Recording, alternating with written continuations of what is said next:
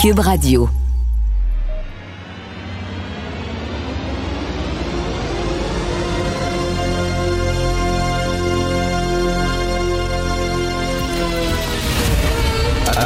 Attention, cette émission est laissée à la discrétion de l'auditeur.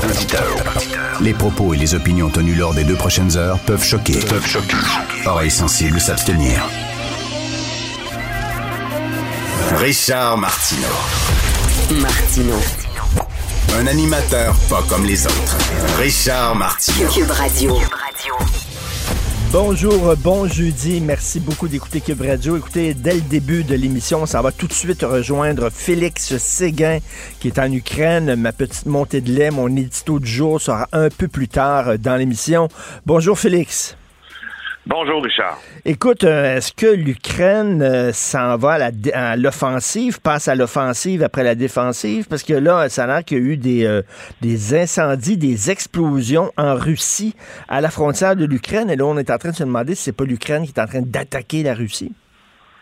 Ben, écoute, il y a oui, il y a eu des des des, euh, des attaques euh, ukrainiennes là, qui n'étaient pas menées dans le but de repousser euh, des offensives russes, mais dans le but d'abîmer et d'endommager euh, des dépôts de munitions, entre autres russes, là, tout près de la frontière. Alors, ceci est un peu en en phase, si tu veux, avec euh, ces déclarations euh, des, des, des 40 pays là, amis de l'Ukraine là, euh, Oui. qui se sont rencontrés à Ramstein en, en Allemagne et qui promettent de se rencontrer chaque mois, dont des pays qui jusqu'à maintenant ne faisaient pas partie de ce genre de discussion, dont le Kenya entre autres, en disant que l'Ukraine a une possibilité logistique euh, en équipement aussi pour vaincre la Russie. Alors, est-ce que est-ce que c'est ça à quoi on est en train d'assister? Il faut dire que si on compare le nombre d'attaques ukrainiennes en sol russe avec les bombardements de Kherson, avec les bombardements dans le Donbass, à Mykolaiv,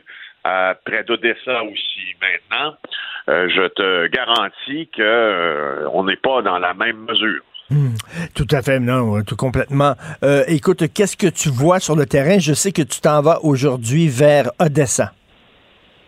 Oui, exactement. Alors, euh, je, je, ben, écoute, ça va se passer ce soir euh, à notre heure. Là, notre départ pour Odessa, il est 15 heures ici à Kiev, euh, et on prendra un train de nuit pour se rendre près de la mer Noire, dans un territoire qui de plus en plus est attaqué Mhm. par euh, les soldats euh, russes. Il y a des ponts qui ont été coupés. Il y a eu aussi euh, des civils qui ont été blessés. Et c'est donc vers cette vers cette, cette cité balnéaire d'un million de personnes, troisième ville en importance en, Ukraine que l'on se dirige. Et j'ai passé la nuit, euh, et c'est assez impressionnant. Il y a un couvre-feu à Kiev et j'ai passé la nuit avec les policiers ici. Ah oui? Euh, on est un, on est très chanceux parce que c'est grâce à euh, quelqu'un qui va se reconnaître là, que je remercie beaucoup, beaucoup à la police de Montréal. euh, qui connaît très bien des policiers ukrainiens, qui nous a obtenu euh, la faveur de passer la nuit en patrouille après le couvre-feu avec les policiers de Kiev, qui constituent la deuxième ligne de défense euh, pour euh, pour tenter, parce qu'il faut, faut, faut comprendre, parce que les policiers ici tentent aussi de faire respecter le couvre-feu, oui, d'une part, mais surtout de déceler euh, des collaborateurs russes, parce que euh, Kiev est quand même un nid d'espions russes présentement. Et au cours des derniers jours, des policiers de Kiev ont arrêté euh, un agent russe qui était en fait, euh, qui personnifiait un ambulancier, avec une ambulance aussi, mais qui, au fond, était en train euh, de visiter des sites stratégiques ukrainiens afin de les marquer électroniquement pour que la défense, euh, pour que la, la force armée russe puisse les atteindre avec des frappes aériennes. C'est pas rien quand même. Ben alors, oui. euh, alors, on, on était avec ces policiers-là, on leur a demandé aussi, ben, puis tu sais, aujourd'hui, là, euh, le chef de police a confirmé qu'il y a 1150 corps de civils qui ont été découverts aux alentours de Kiev. Et puis, la- souvent, les policiers sont appelés en premier, et ceux, Mm. c'est eux qui vont, euh, qui vont parfois même prendre en charge la dépouille de leur propre frère. Écoute, j'ai une question comme ça qui me vient en tête parce que lorsque tu parlais de policiers, de faire une tournée avec des policiers, euh, je me disais, ben c'est pas l'armée, la police, elle est là pour faire respecter la loi et l'ordre, et là pour, arrêter des, criminels de droit commun, des bandits. J'espère, Félix, j'espère qu'il n'y a pas des Ukrainiens qui profitent de la situation du chaos général pour faire du pillage et du vol. J'espère. Ben oui, il y a des. Ben oui, ben oui, ben, ben oui, ben oui. ben oui, ben oui. C'est, écoute, le, le, tu ne peux pas changer l'échantillonnage d'une population partout dans le monde. Ça vaut aussi, tu sais, je veux juste te rappeler que lors des euh, lors de la tornade qui a frappé Gatineau il y a quelques années, qui a ravagé plein d'immeubles. Euh, ben, il y, a, des, des, Gatinois qui en ont profité pour entrer dans les immeubles après pour aller voler des téléviseurs. C'est arrivé à une femme que j'ai rencontrée dont le logement a été détruit par les frappes russes. Elle est arrivée chez elle, il n'y avait plus aucun élément, aucun appareil électronique. Et, euh, et selon les, les, les, policiers qui euh, ont été appelés pour prendre la déposition, c'est probablement l'œuvre de euh, pilleurs euh, ukrainiens. Alors, ben, les autres crimes continuent. Si la guerre, ben oui, si la guerre, Richard, est l'extrême forme de violence, la violence conjugale, les vols, le narcotrafic, c'est ce dont on parlait avec les policiers hier, tout ça, ça continue. Euh, tu parlais de ça avec les policiers, parce que moi, je, on se dit, un pays, ton pays est en guerre, il y a une solidarité soudainement. Non, il y a des gens qui profitent de cette situation-là pour voler leurs voisins. Et des fois, l'humanité me dégoûte, vraiment. Ben, je te jure, puis, tu sais, quand on, quand on, en même temps, c'est difficile comme je te l'ai dit, je te l'ai dit avec euh, sous toute logique là qu'on ne peut pas changer l'échantillonnage de la population, puis qu'il y aura toujours des, des criminels, puis il y aura toujours des bandits, puis il y en aura toujours qui n'ont aucune morale, bien sûr. Mais euh, c'est tu sais, quand on était avec les policiers, puis qu'on entendait parler d'appels de violence conjugale, ça nous replace aussi sur le, plancher des vaches. Parce ben que, sais, c'est la, euh, qu'est-ce qui s'est passé pendant la pandémie au Québec, mm. entre autres? Une hausse mmh. des appels pour violence. Puis qu'est-ce qu'il y avait pendant la pandémie? Un couvre-feu. Donc la vie, la ben vie continue, c'est ça, la vie continue malgré tout avec ses bons côtés, ses mauvais côtés. Et la guerre, ben, ça fait ressortir. J'ai mis l'accent sur peut-être ce que le plus de plus vil, de plus dégueulasse, mais en même temps, ça fait ressortir aussi de la solidarité, aussi de l'entraide et tout ça, le meilleur comme le pire dans une guerre. Oui, puis c'est là que c'est là qu'on voit que finalement la guerre c'est une raison pour se faire mal. C'est pour mhm. travestir mhm. cette, fameuse euh, cette fameuse phrase que l'on a entendue dans un des films jeunesse culte du Québec. C'est une raison qui motive euh, la, dureté. Puis en entendant en entendant Antonio Gutiérrez ce matin, qui était à Nicolaïve, hein, on est on s'est rendu nous mardi euh, pour constater les dommages, tout ça. Il a dit de la guerre, il dit war is pure evil. Mhm. tu donc, c'est ce qui m'a donné, d'ailleurs, c'est le thème un peu du reportage aujourd'hui, tu comme étant la, guerre comme étant la forme la plus extrême de violence.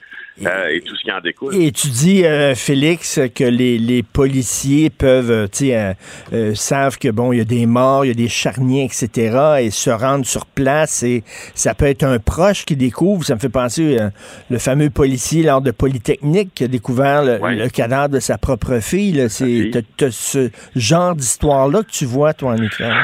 Oui, oui, puis euh, j'ai euh, dans l'entrevue euh, que l'on faisait avec ce policier-là, ce qu'un collègue nous affirmait, c'est que avant d'entrer pour son quart de travail de nuit à Kiev, dans la journée, il avait porté le cercueil de son ami d'enfance qui était mort, qui est mort au combat.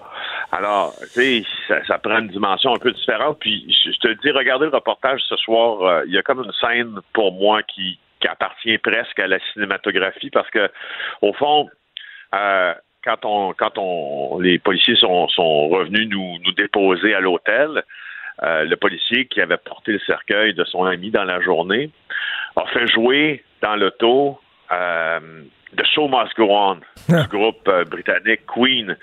Et c'était très difficile d'abord de ne pas être ému par ça. Euh, mais c'est très, très difficile aussi de ne pas y dessiner un message ben nous envoyait. Que la, vie continue malgré tout. Euh, il y a peut-être des gens qui tombent en amour pendant une guerre aussi. Euh, la vie continue. Il y a des gens, il y a des femmes peut-être qui accouchent aussi pendant une guerre. C'est vraiment absolument surréaliste. On va regarder, bien sûr, ton reportage ce soir. hier, je parlais avec Yann Bro du Collège militaire Saint-Jean, euh, un très bon analyste. Puis il lui, il voit pas, il voit pas de porte de sortie. Il est très déprimé de ça, euh, très découragé. Il sait absolument pas comment ça va finir. Donc, écoute, prends soin de toi. On regarde tes reportages, on te lit et bien sûr, on va lire ton carnet de guerre sur euh, le site du Journal de Montréal. Bonne journée, Félix. Ça marche, au revoir. Salut.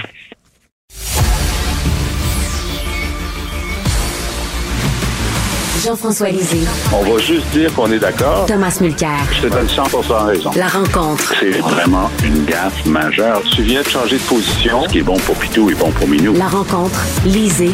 Mulcair. Alors, Jean-François, pendant deux semaines, n'était pas à l'émission. Coudon, étais-tu mort, Jean-François? Mais non, pourquoi? Pourquoi tu dis ça? Je, suis allé. Euh, non, c'était les, euh, les, les, vacances euh, de, mes filles. Alors, je suis allé avec mes filles. Non, mais je fais un clin d'œil à la, à la ah. blague, la blague de François Legault. Étais-tu mort, François, Jean-François? non. Ben oui. Ben, tu vois, l'explication de, de, de, de Legault hier, c'est quand même extraordinaire. Il dit que c'était positif. C'était une blague positive parce qu'il trouvait que Pierre Arcan n'intervenait pas assez. Alors, euh, il n'est pas mort, lui. Je suis ben content de le voir. T'es pas mort, je suis content de te voir. Puis euh, c'est drôle parce que Pierre Arcan l'a pas pris comme ça. Il l'a pas pris comme ça. Et puis même quand il est allé donner son point de presse, il avait l'air vraiment affecté, gravement affecté, euh, parce que lui, il a compris que c'était euh, c'était un, commentaire euh, méprisant sur, euh, sur, son travail, sur son absence de travail. Les, gens à l'Assemblée travaillent très fort, même s'ils sont pas toujours sous les projecteurs. Mmh. Alors, vraiment, là, c'était une, journée désastreuse pour, pour M. Legault parce que ça alimente l'impression de plus en plus forte d'arrogance. D'arrogance et de cynisme. Est-ce qu'on a fait trop de cas de cette mauvaise blague-là, Thomas? Non, parce que c'est révélateur. Puis je veux bien, il faut me mentionner, le gars s'est excusé, mais il l'a quand même dit. Et il y a des il y a des politiciens à qui rien ne semble coller. J'ajouterais à, l'analyse de, de Jean-François que c'était un commentaire sur son âge aussi. C'était de l'agisme pur. Euh, c'était pas, et la tentative d'explication de Non, mais en fait, en fait ce qu'il disait, c'est qu'on ne l'entendait pas souvent. C'est rare que le Parti libéral lui permettait de poser une question. C'est pour ça qu'il a dit était-tu mort? Ça, c'est la première excuse que Legault a donnée. Mais c'était tellement fourni comme argumentaire, personne n'a cru, surtout pas le principal intéressé, Pierre Arcan, qui savait très bien qu'il était visé personnellement pour son âge, pour soi-disant son manque de travail. Puis, fidèle à lui-même, Legault a même réussi a décoché une petite flèche en direction de Dominique Anglade, totalement gratuitement, en disant Ah, c'est la faute à Anglade, c'est un bon monsieur, c'est mon ami, on s'en sert pas assez souvent. C'est cette tendance-là. Et là, j'imagine que son entourage l'ont pris par le col en sortant, en dire Boss, t'as déconné, va t'excuser sans sans entourer ça de quoi que ce soit d'autre, ta gueule, excuse-toi. Mais, mais Tom, Tom toi, tu as, découvert quelque chose, tu as découvert le poteau rose, c'est-à-dire qu'il s'est inspiré d'Elon Musk? Oui. Alors, Elon Musk avait dit la même chose sur Bernie Sanders, et c'est une, une c'est l'arrière de la main donnée dans le visage d'un adversaire que tu trouves trop vieux. Et c'est pour ça que je mets ça sur le compte aussi de l'agisme et de l'âge. Parce que Pierre est parmi les, les, les, plus, les personnes les plus avancées en âge, euh, ce qui l'empêche pas d'être un gars absolument brillant et un des meilleurs de, analyste. C'est pas un débatteur né, mais il peut, il peut donner aussi bien qu'il peut en recevoir.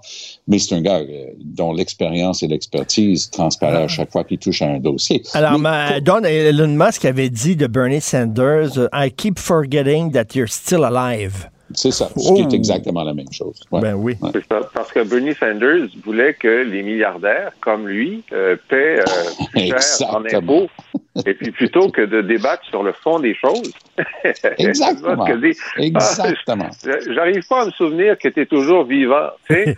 Mais, mais Jean, euh, euh, il avait pas dit, François Legault, il avait pas dit un de nos, de plus grands pièges, c'est qu'on on devienne arrogant, euh, qu'on qu'on gère Ben comme si on n'avait pas d'opposition. Il avait dit à ses troupes, restez humbles, il faudrait que- qu'il le fasse lui-même. Oui, il avait dit ça au début. Il a, il a dit tellement de choses. Il avait dit aussi, dans une entrevue, dans une entrevue, il avait dit, euh, vous savez, dans un mandat, les trois premières années, on fait ce qu'on veut, puis la dernière année, on fait ce que, le- ce que le peuple veut. Tu sais? Pourquoi tu dis pourquoi tu dis ça? Tu dis ça en début de mandat, dans une entrevue, en te disant, ben, personne va ressortir ça dans la dernière année. Tu sais? C'est comme quand il dit, j'ai jamais promis de, de faire la réforme du Ah, mode de. C'est juste, Ah, juste promis Ça, c'est mon de déposer un projet de loi. Tu as vu la, la caricature de Chapelot ce matin?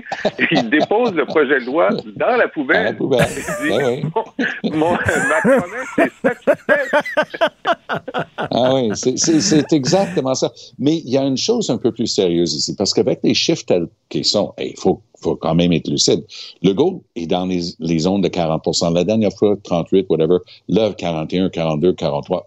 Hey, regarde, il- il- si ça continue comme ça, il se dirigerait vers une centaine de sièges sur 125. OK, très bon pour lui, très mauvais pour la démocratie. Et c'est ce dernier bout que le public commence à regarder, disant, si le gars est arrogant comme ça à l'aube d'une élection, Hmm. après quatre ans, il a pris goût à régner par décret. Hein? Tout était par décret pendant deux ans et demi. Il veut même garder certains pouvoirs de décret.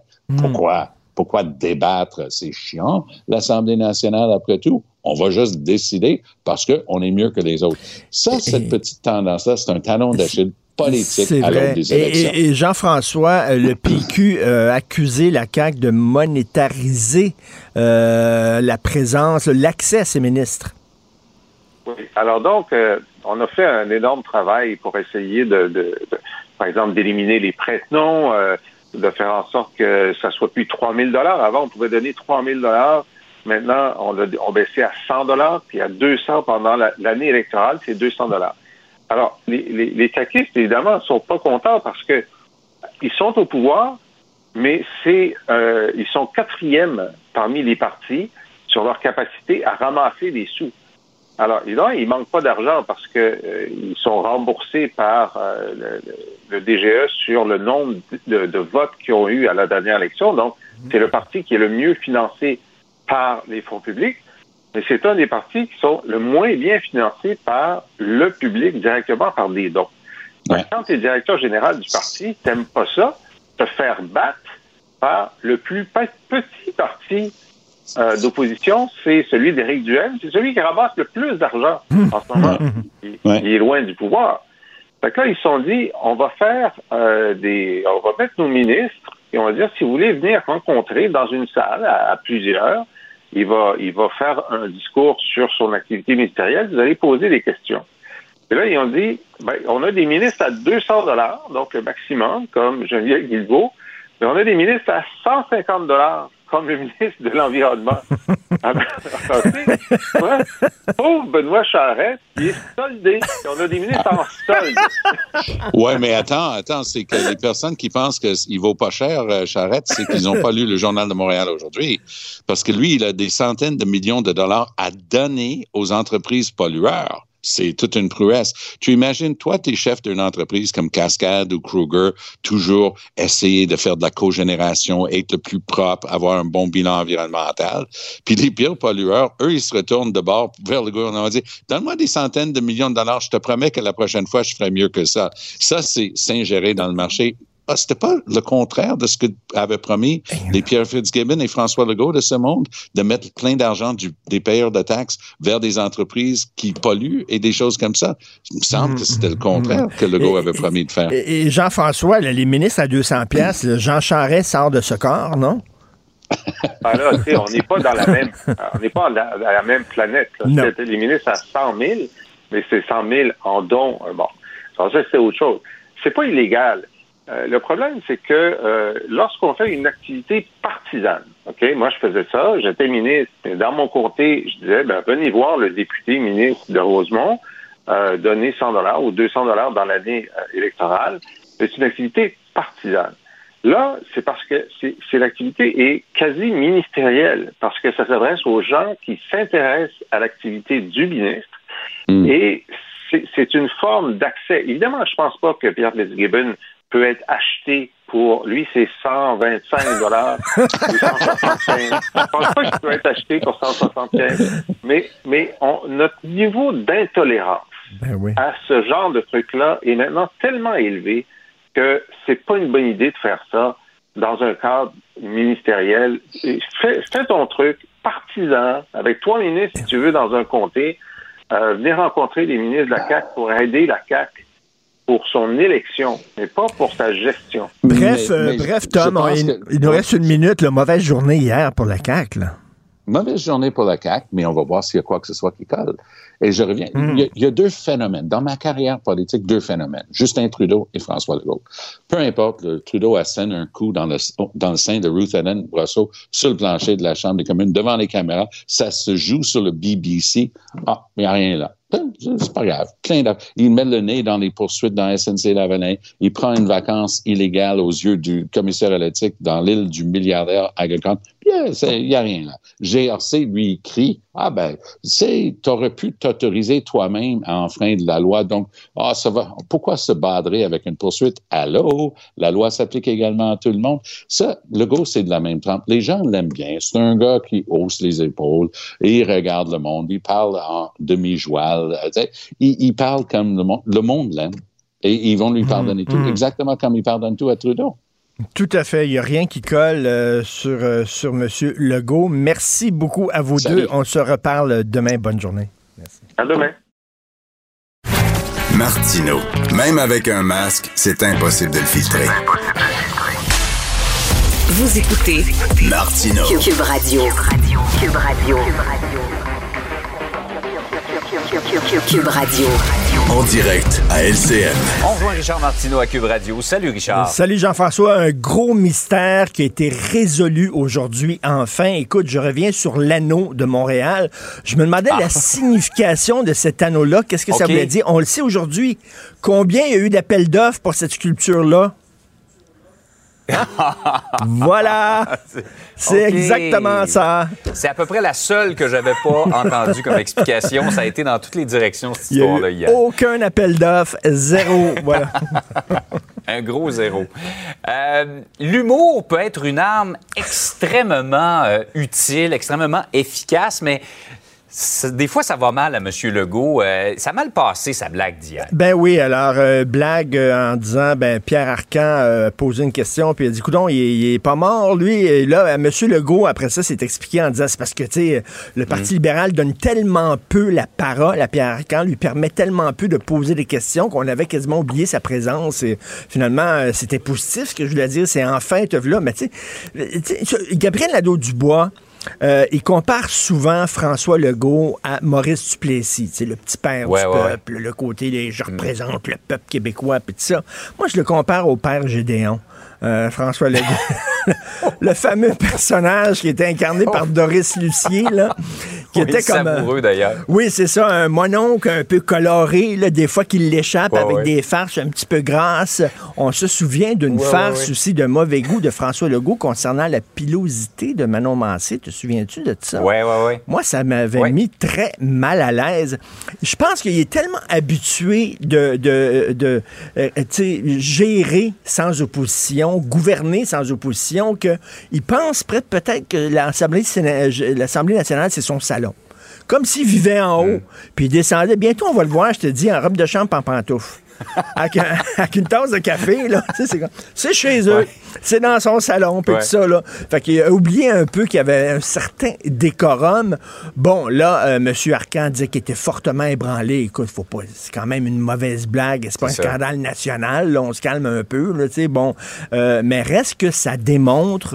Et c'est d'autant plus bizarre que François Legault lui-même l'avait dit qu'un des plus grands pièges qui nous attend, il avait dit ça à ses troupes, Oh, ouais. un des pires pièges, c'est l'arrogance. Il faut rester humble. Il disait à ses troupes, restons humbles. Il va falloir qu'ils se souviennent de cette fameuse phrase-là qu'il avait dite à ses troupes. Donc, une mauvaise blague mal passée, mais qui en dit quand même un peu ça. long sur le niveau d'arrogance un peu de la CAQ. Ouais, en tout cas, c'est peut-être pas parti d'une mauvaise intention, Ben, c'est ça. mais c'est- en tout cas, dans le contexte actuel de la CAQ qui est euh, haut dans les sondages, qui semble voguer vers une réélection, ça passait plus Et, ou moins et- et bien, en plus, la semaine, là, où on a vu que la CAQ ben, avait promis justement de réformer le mode de scrutin, là, etc., Ouais. puis qui ont dit non, non, non, finalement, on veut plus rien savoir de ça. Euh, on n'avait jamais dit qu'on voulait faire adopter cette loi-là. Tout ce qu'on voulait, c'est la déposer, c'est tout. Euh, Ça a mal passé, mettons. Le, le timing, comme on dit en bon chinois, euh, était pas très bon. Par ailleurs, un député québécois euh, qui appuie Pierre Poilievre à la course à la direction Et- euh, du Parti Et pas conservateur. n'importe qui. hein. Le député de Charlebourg, le Pierre Paulus, quand même, qui est un poids lourd. Et là, mauvaise nouvelle pour Jean Charest. Jean Charest pensait arriver à la course à la direction avec tous les députés conservateurs du Ben Québec oui. derrière lui. Et là, ben, il y en a un qui fait défection parce qu'il dit, moi, je me reconnais dans les vraies valeurs conservatrices de Pierre- Poilièvre. On sait que, bon, tu sais, quand le Parti libéral s'est associé au NPD, il y a des gens qui ont dit, ça s'en va pas mal à gauche, ça, là. Ça va dépenser en maudit. Je pense que on a besoin d'un parti conservateur qui est beaucoup plus à droite que, euh, qu'il l'était ces dernières années. Là, il y a des gens qui disent, il accole toutes sortes d'étiquettes à Pierre Poilievre en disant c'est l'extrême droite. Ben non, c'est pas l'extrême droite, on se calme. Il y a des gens qui disent il est radical. C'est peut-être un mot trop fort. Moi, je dirais populiste. Vraiment, là. Et euh, regarde, un- une, une- une idée, une idée de Pierre Poilievre concernant l'argent. Il dit il faut enlever le système monétaire des mains des banquiers et des mains de la Banque du Canada et redonner le système monétaire au peuple. Au peuple, c'est Les vous, bitcoins. Les bitcoins. Il dit, il veut que ce soit les bitcoins maintenant qui comme l'argent national. J'ai trois choses là-dessus. Qui connaît comment fonctionnent les bitcoins? OK? Pour la plupart des gens, c'est une marque de céréales, un bitcoin. là. Tu mets ça, tu mets du lait avec deux, deux cuillerées de bitcoin, puis ils savent pas c'est quoi. Deuxièmement, j'ai demandé, moi, à un moment donné, à mon conseiller financier, je devrais-tu mettre de l'argent là-dedans? Il dit, t'es prêt à tout perdre? Oui. Puisque les bitcoins, ce sont des montagnes russes. D'ailleurs, tu vois des montagnes russes, mais tu sais, c'est vraiment comme ça. Les bitcoins, ça veut dire, Ouais. si on veut avoir ça comme argent national, attends une minute. Et troisièmement, il fait exactement comme Trump, M. Poiliev, c'est-à-dire qu'il nourrit la méfiance des gens envers les institutions. Mhm. Euh, lui, euh, Trump, c'était envers le système électoral, c'était envers le Capitole, etc. Là, il est en train de nous dire que la Banque du Canada, puis les banquiers, puis tout ça, ils nous amènent directement en faillite. Il faut leur enlever le système monétaire et le redonner au peuple. C'est du Trumpisme en maudit, ça. Vraiment, c'est ça. En tout cas, ça va être, euh, aux prochaines élections fédérales, ça va être très intéressant parce que ça va être vraiment deux visions totalement Ouais. opposées du Canada. Les choses vont être claires, un peu comme Macron-Le Pen. C'était un débat Ouais, ouais. clair. Donc, euh, ça va être intéressant. Mais de voir que M. Paulus euh, s'associe à M. Poilievre, c'est un gros coup. Donc, pas extrémiste, M. Poilievre, mais selon toi, populiste et trumpiste. Je, je comprends rien au Bitcoin. J'ai déjà demandé à quelqu'un, là, euh, quelqu'un en économie, de m'expliquer ça pendant une demi-heure. J'étais comme, je l'écoutais, je comprends rien. Vraiment. Je suis, dans, Merci. je suis dans ton équipe. Salut, bonne journée. Bye. Bonne journée, Richard. Martino. Le préféré du règne animal. Bonjour, les petits lapins. Vous êtes probablement comme moi. Moi, je suis fasciné par le zèle des fonctionnaires municipaux. Ça me fascine. Tu sais, les fonctionnaires, c'est la loi, c'est le règlement. Oui, mais tu dis un peu de jugement quand même. Non, la loi, on applique la loi. C'est comme des Robocop, là.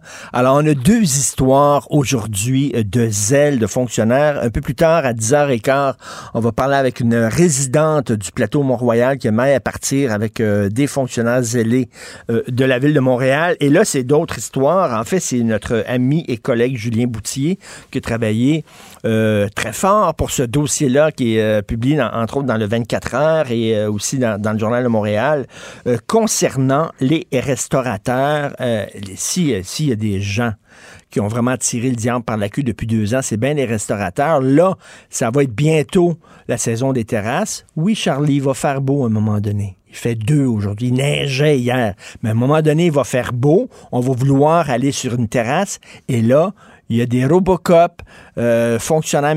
Non, enlevez votre terrasse, elle n'est pas conforme.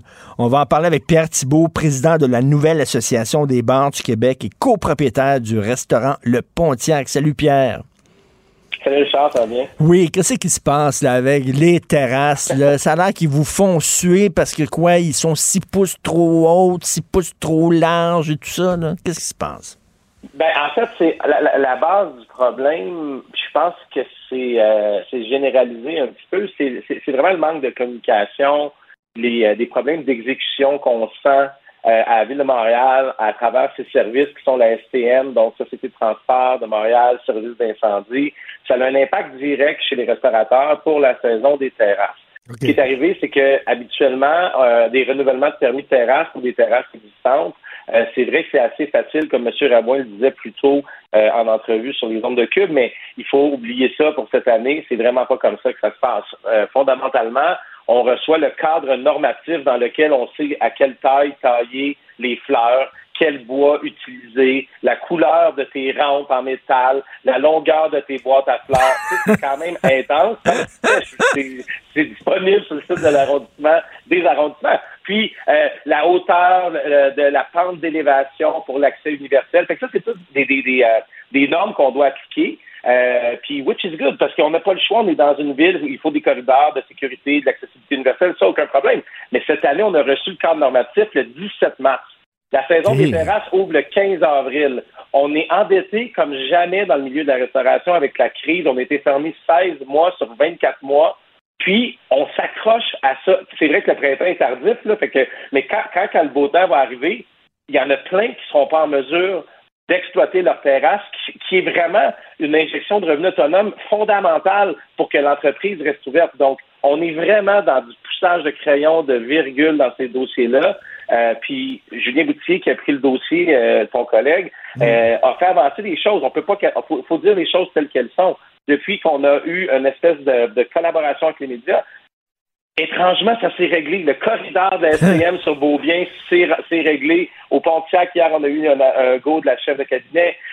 au Rouge-Gorge, notre ami Laurent Fort a réussi à trouver un arrangement. Donc, c'est juste que c'est lourd on veut pas râler puis pleurer, mais on se bat vraiment pour garder nos petites PME de restauration puis de bars de quartier en vie puis on s'accroche encore les pieds dans les fleurs du. Ça, ça fait suer. Hein? Tu as besoin des médias. Quand c'est dans les médias, ah, là, soudainement, ils bougent. Depuis quelques années, c'est comme ça maintenant. Les gens ont affaire aux médias parce qu'ils savent que quand une histoire devient connue, là, soudainement, les politiciens, les fonctionnaires, la bureaucratie, ça se met à bouger. Il y a aussi la question, bien sûr, quand tu as une terrasse, des fois, il faut déplacer des arrêts d'autobus. C'est normal. Puis là, ça a été compliqué, là. Mais en fait, qui est encore drôle, puis je vais parler de l'exemple chez nous au Pontiac, on a eu, M. Rabouin est quelqu'un très disponible, il faut le dire vraiment, qui est le directeur du développement économique de, la Ville de Montréal, puis qui est le maire du Stade de Montréal. Ça, c'est 100% vrai, il est disponible, on peut le rejoindre. Euh, donc, à partir de là, on a une communication avec M. Rabouin et la chef de cabinet et les, les services.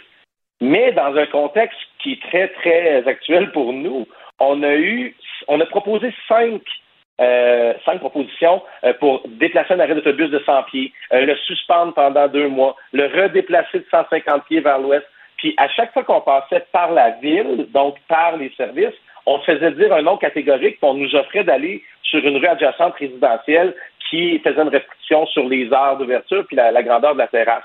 On a pris le taureau par les cornes, on est allé dans la STM, on a réussi à avoir un rendez-vous avec le chef des travaux euh, opération euh, Plateau Montréal-Rosemont. Il s'est déplacé au Pontiac. Il a, il a nolisé un petit véhicule pour s'installer devant l'arrêt d'autobus, dans un petit véhicule, pendant 45 minutes, pour analyser l'impact d'un changement d'arrêt de bus. Là, on était dans le concret. 24 heures après, il nous disait qu'il avait trouvé une solution, puis il nous appelait pour nous dire qu'il avait trouvé une solution. Donc là, nous, on s'adresse à la Ville de Montréal, aux élus, aux services. On se fait dire des noms cinq fois. Je, je te donne ma parole. On rencontre une fois, là, j'ai décidé d'y aller à l'envers, puis aller par la STM direct. On a trouvé une entente à peu près en deux jours. Hmm. On a perdu deux mois, Richard. Ma terrasse n'est pas prête. Il faut que je réouvre les plans d'architecte. Il faut que je trouve mes, mes contracteurs. C'est clair que la première Mais- fin de semaine qui va faire beau, dans une semaine, je vais passer à côté de la traque. Puis il y a, il y a entre six et huit semaines d'attente présentement à l'arrondissement du plateau Mont-Royal pour une nouvelle demande. Je viens de perdre deux mois d'opération. C'est que c'est hallucinant. Non, non, c'est hallucinant. Puis surtout, là, vous sortez de deux ans d'enfer. Et euh, euh, Pierre, je reviens au tout début de notre conversation. Si j'ai bien compris, là, ils vous ont envoyé là, tous les critères pour la construction des terrasses et tout ça le 17 mars. Ben, c'est beaucoup trop tard. c'est trop tard, puis c'est un peu ce qu'expliquait, euh, je reviens à Laurent Favre qui est au Rouge-Gorge. Il faut, il faudrait avoir un minimum de, de- de compréhension de la réalité de qu'est-ce que c'est un entrepreneur dans la restauration pour ne pas envoyer un cadre normatif un mois avant l'installation. Il faut trouver, de toute façon, la chaîne d'approvisionnement est débarquée dans tous les secteurs.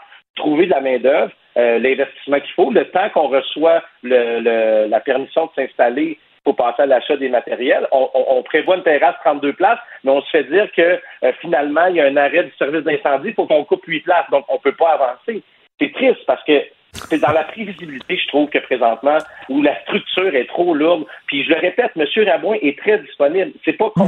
Il, y a, il y a mhm. quelque chose, c'est- c'est des troubles d'exécution à la ville de Montréal. Non, non, c'est ce qu'on appelle le red tape, là, la bureaucratie. La machine est Voilà. beaucoup trop lourde. On veut pas personnaliser ça contre M. Rabouin.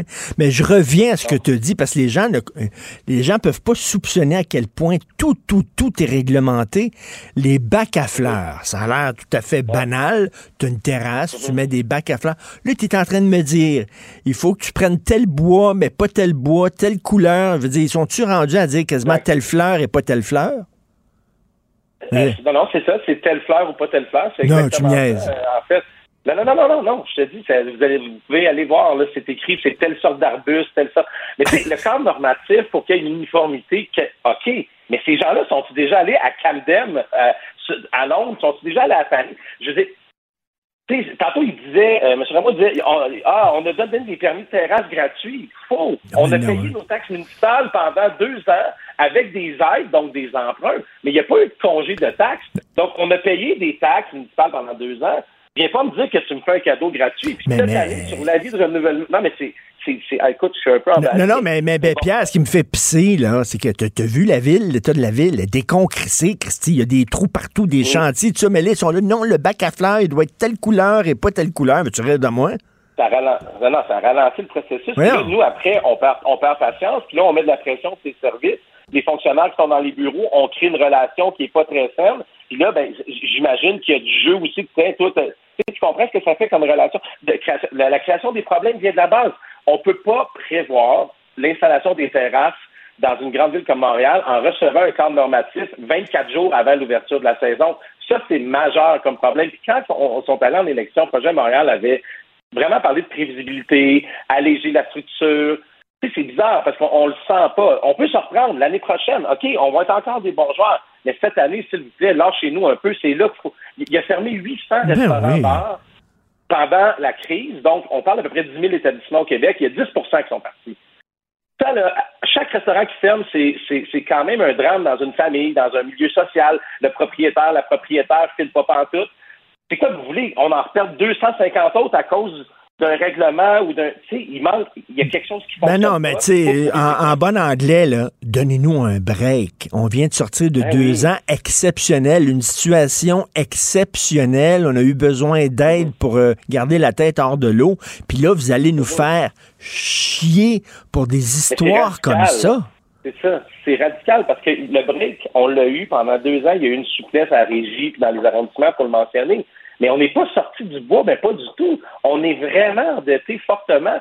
Euh, on a réussi à passer au travers. Mais la souplesse, on en a besoin encore pour peut-être deux, trois ans pour ramener le, le, le excuse-moi l'anglicisme, mais le cash flow, la business, les liquidités, le- le- l'espèce de, de, de stabilité. Donc là, cette année, on dirait, il n'y a plus de COVID, ah, OK, ah, 80 cm, 4 pouces et demi, les fleurs, tu sais, ça, ça fait pas de sens. Ça fait pas de sens. Non, ça non, fait non. pas de sens. Puis surtout quand la ville est super laide, là, puis là, là, oh non, pas jaune, c'est pas correct, ça c'est pas bon pour l'harmonie de la ville, il faut que ça soit rouge. Écoute, arrêtez. Donc, euh, je, peux te comprendre, donnez-nous un break.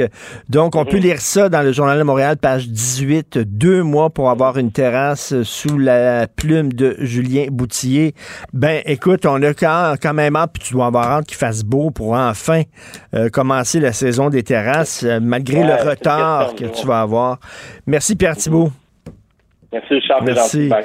Président de la nouvelle Association des bars du Québec et copropriétaire du restaurant Le Pontiac. L'émission de Richard Martineau est aussi un balado. Écoutez au moment qui vous convient en vous rendant sur l'application ou le site cube.radio. J'adore ça, moi, des euh, fonctionnaires zélés. Je me souviens, il y a quelques années, j'habitais Outremont et il fallait faire euh, refaire la terrasse arrière de notre maison. Et là, le fonctionnaire arrive, toi, avec le ruban à mesurer. Puis là, il mesure la hauteur. Tu comprends? De, la barrière de la terrasse. Et Monsieur Mardino, c'est un pouce trop haut. Va falloir le refaire. Là, t'es là. Comment? C'est dans une cour. C'est en arrière. Les gens le voient pas. C'est dans la cour. Un pouce trop haut. Ça me fascine. Ces gens-là, ils sont faits comment? Moi, j'espère qu'ils vont donner leur corps à la science, ces fonctionnaires-là, pour qu'on puisse les ouvrir une fois morts, pour savoir qu'est-ce qui se passe là-dedans, qu'est-ce qui arrive. Des gens qui n'ont font pas preuve de jugement. Et là, je reviens avec la discussion que j'ai eue avec euh, Pierre Thibault, euh, copropriétaire du restaurant Le Pontiac la ville, elle est déconcrissée à la puissance 25. Les rues sont toutes à la...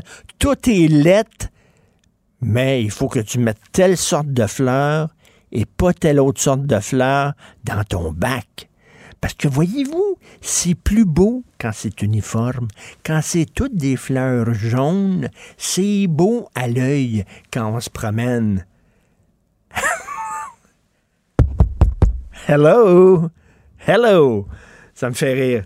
Alors, le rappeur White Bee, de son vrai nom, David Bouchard Sasseville, euh, le gars, euh, il a failli, euh, son, son chihuahua a failli se faire écraser. D'ailleurs, comment ça fait qu'un un rappeur, White Bee, le rappeur, le gars, il a un chihuahua comme chien?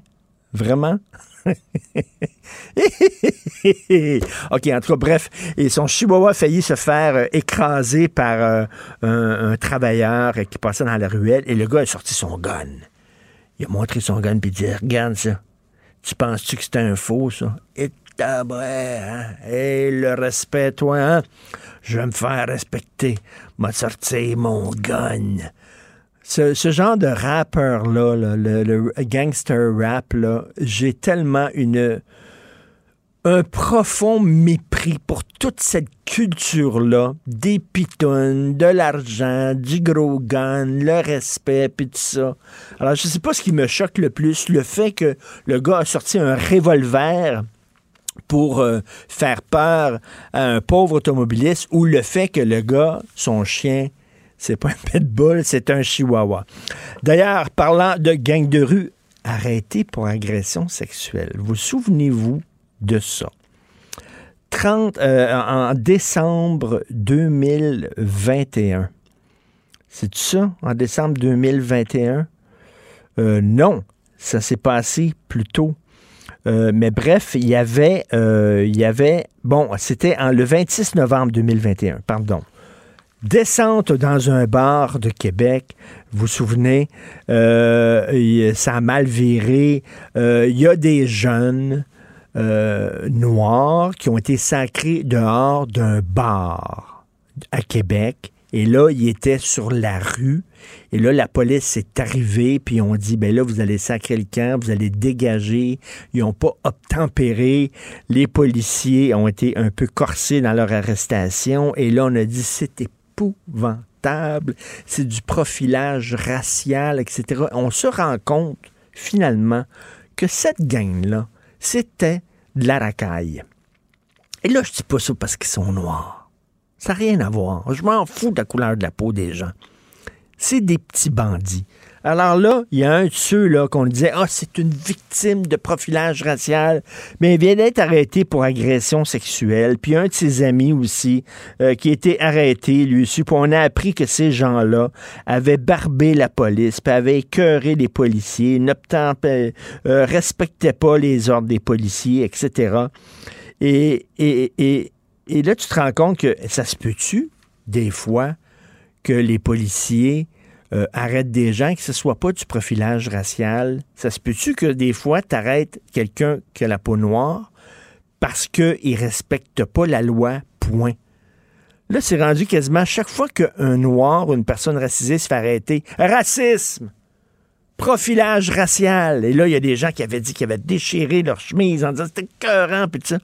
Non! C'était de la racaille. Probablement, c'était de la racaille qui était très connue dans le quartier, dans le coin. Et probablement que les gens du bar, le propriétaire du bar a dit Vous autres, je veux pas vous avoir ici pas ma petite gang de bandits. Là. Je veux pas vous avoir dans mon bar. Vous allez sortir. Ils sont sortis. On les a sortis à coups de pied dans le cul. La police est arrivée. Puis finalement, ça n'a rien à voir avec une histoire de racisme. Donc, la preuve qu'il va falloir se calmer un peu là-dessus. Et d'ailleurs, vous avez vu, les policiers veulent faire une campagne pour valoriser leur travail. On dit qu'ils sont trop critiqués. J'espère que ça ne viendra pas ici comme en France. En France, c'est rendu, là, le mépris envers les policiers s'est rendu assez aberrant. Les policiers se font cracher dessus.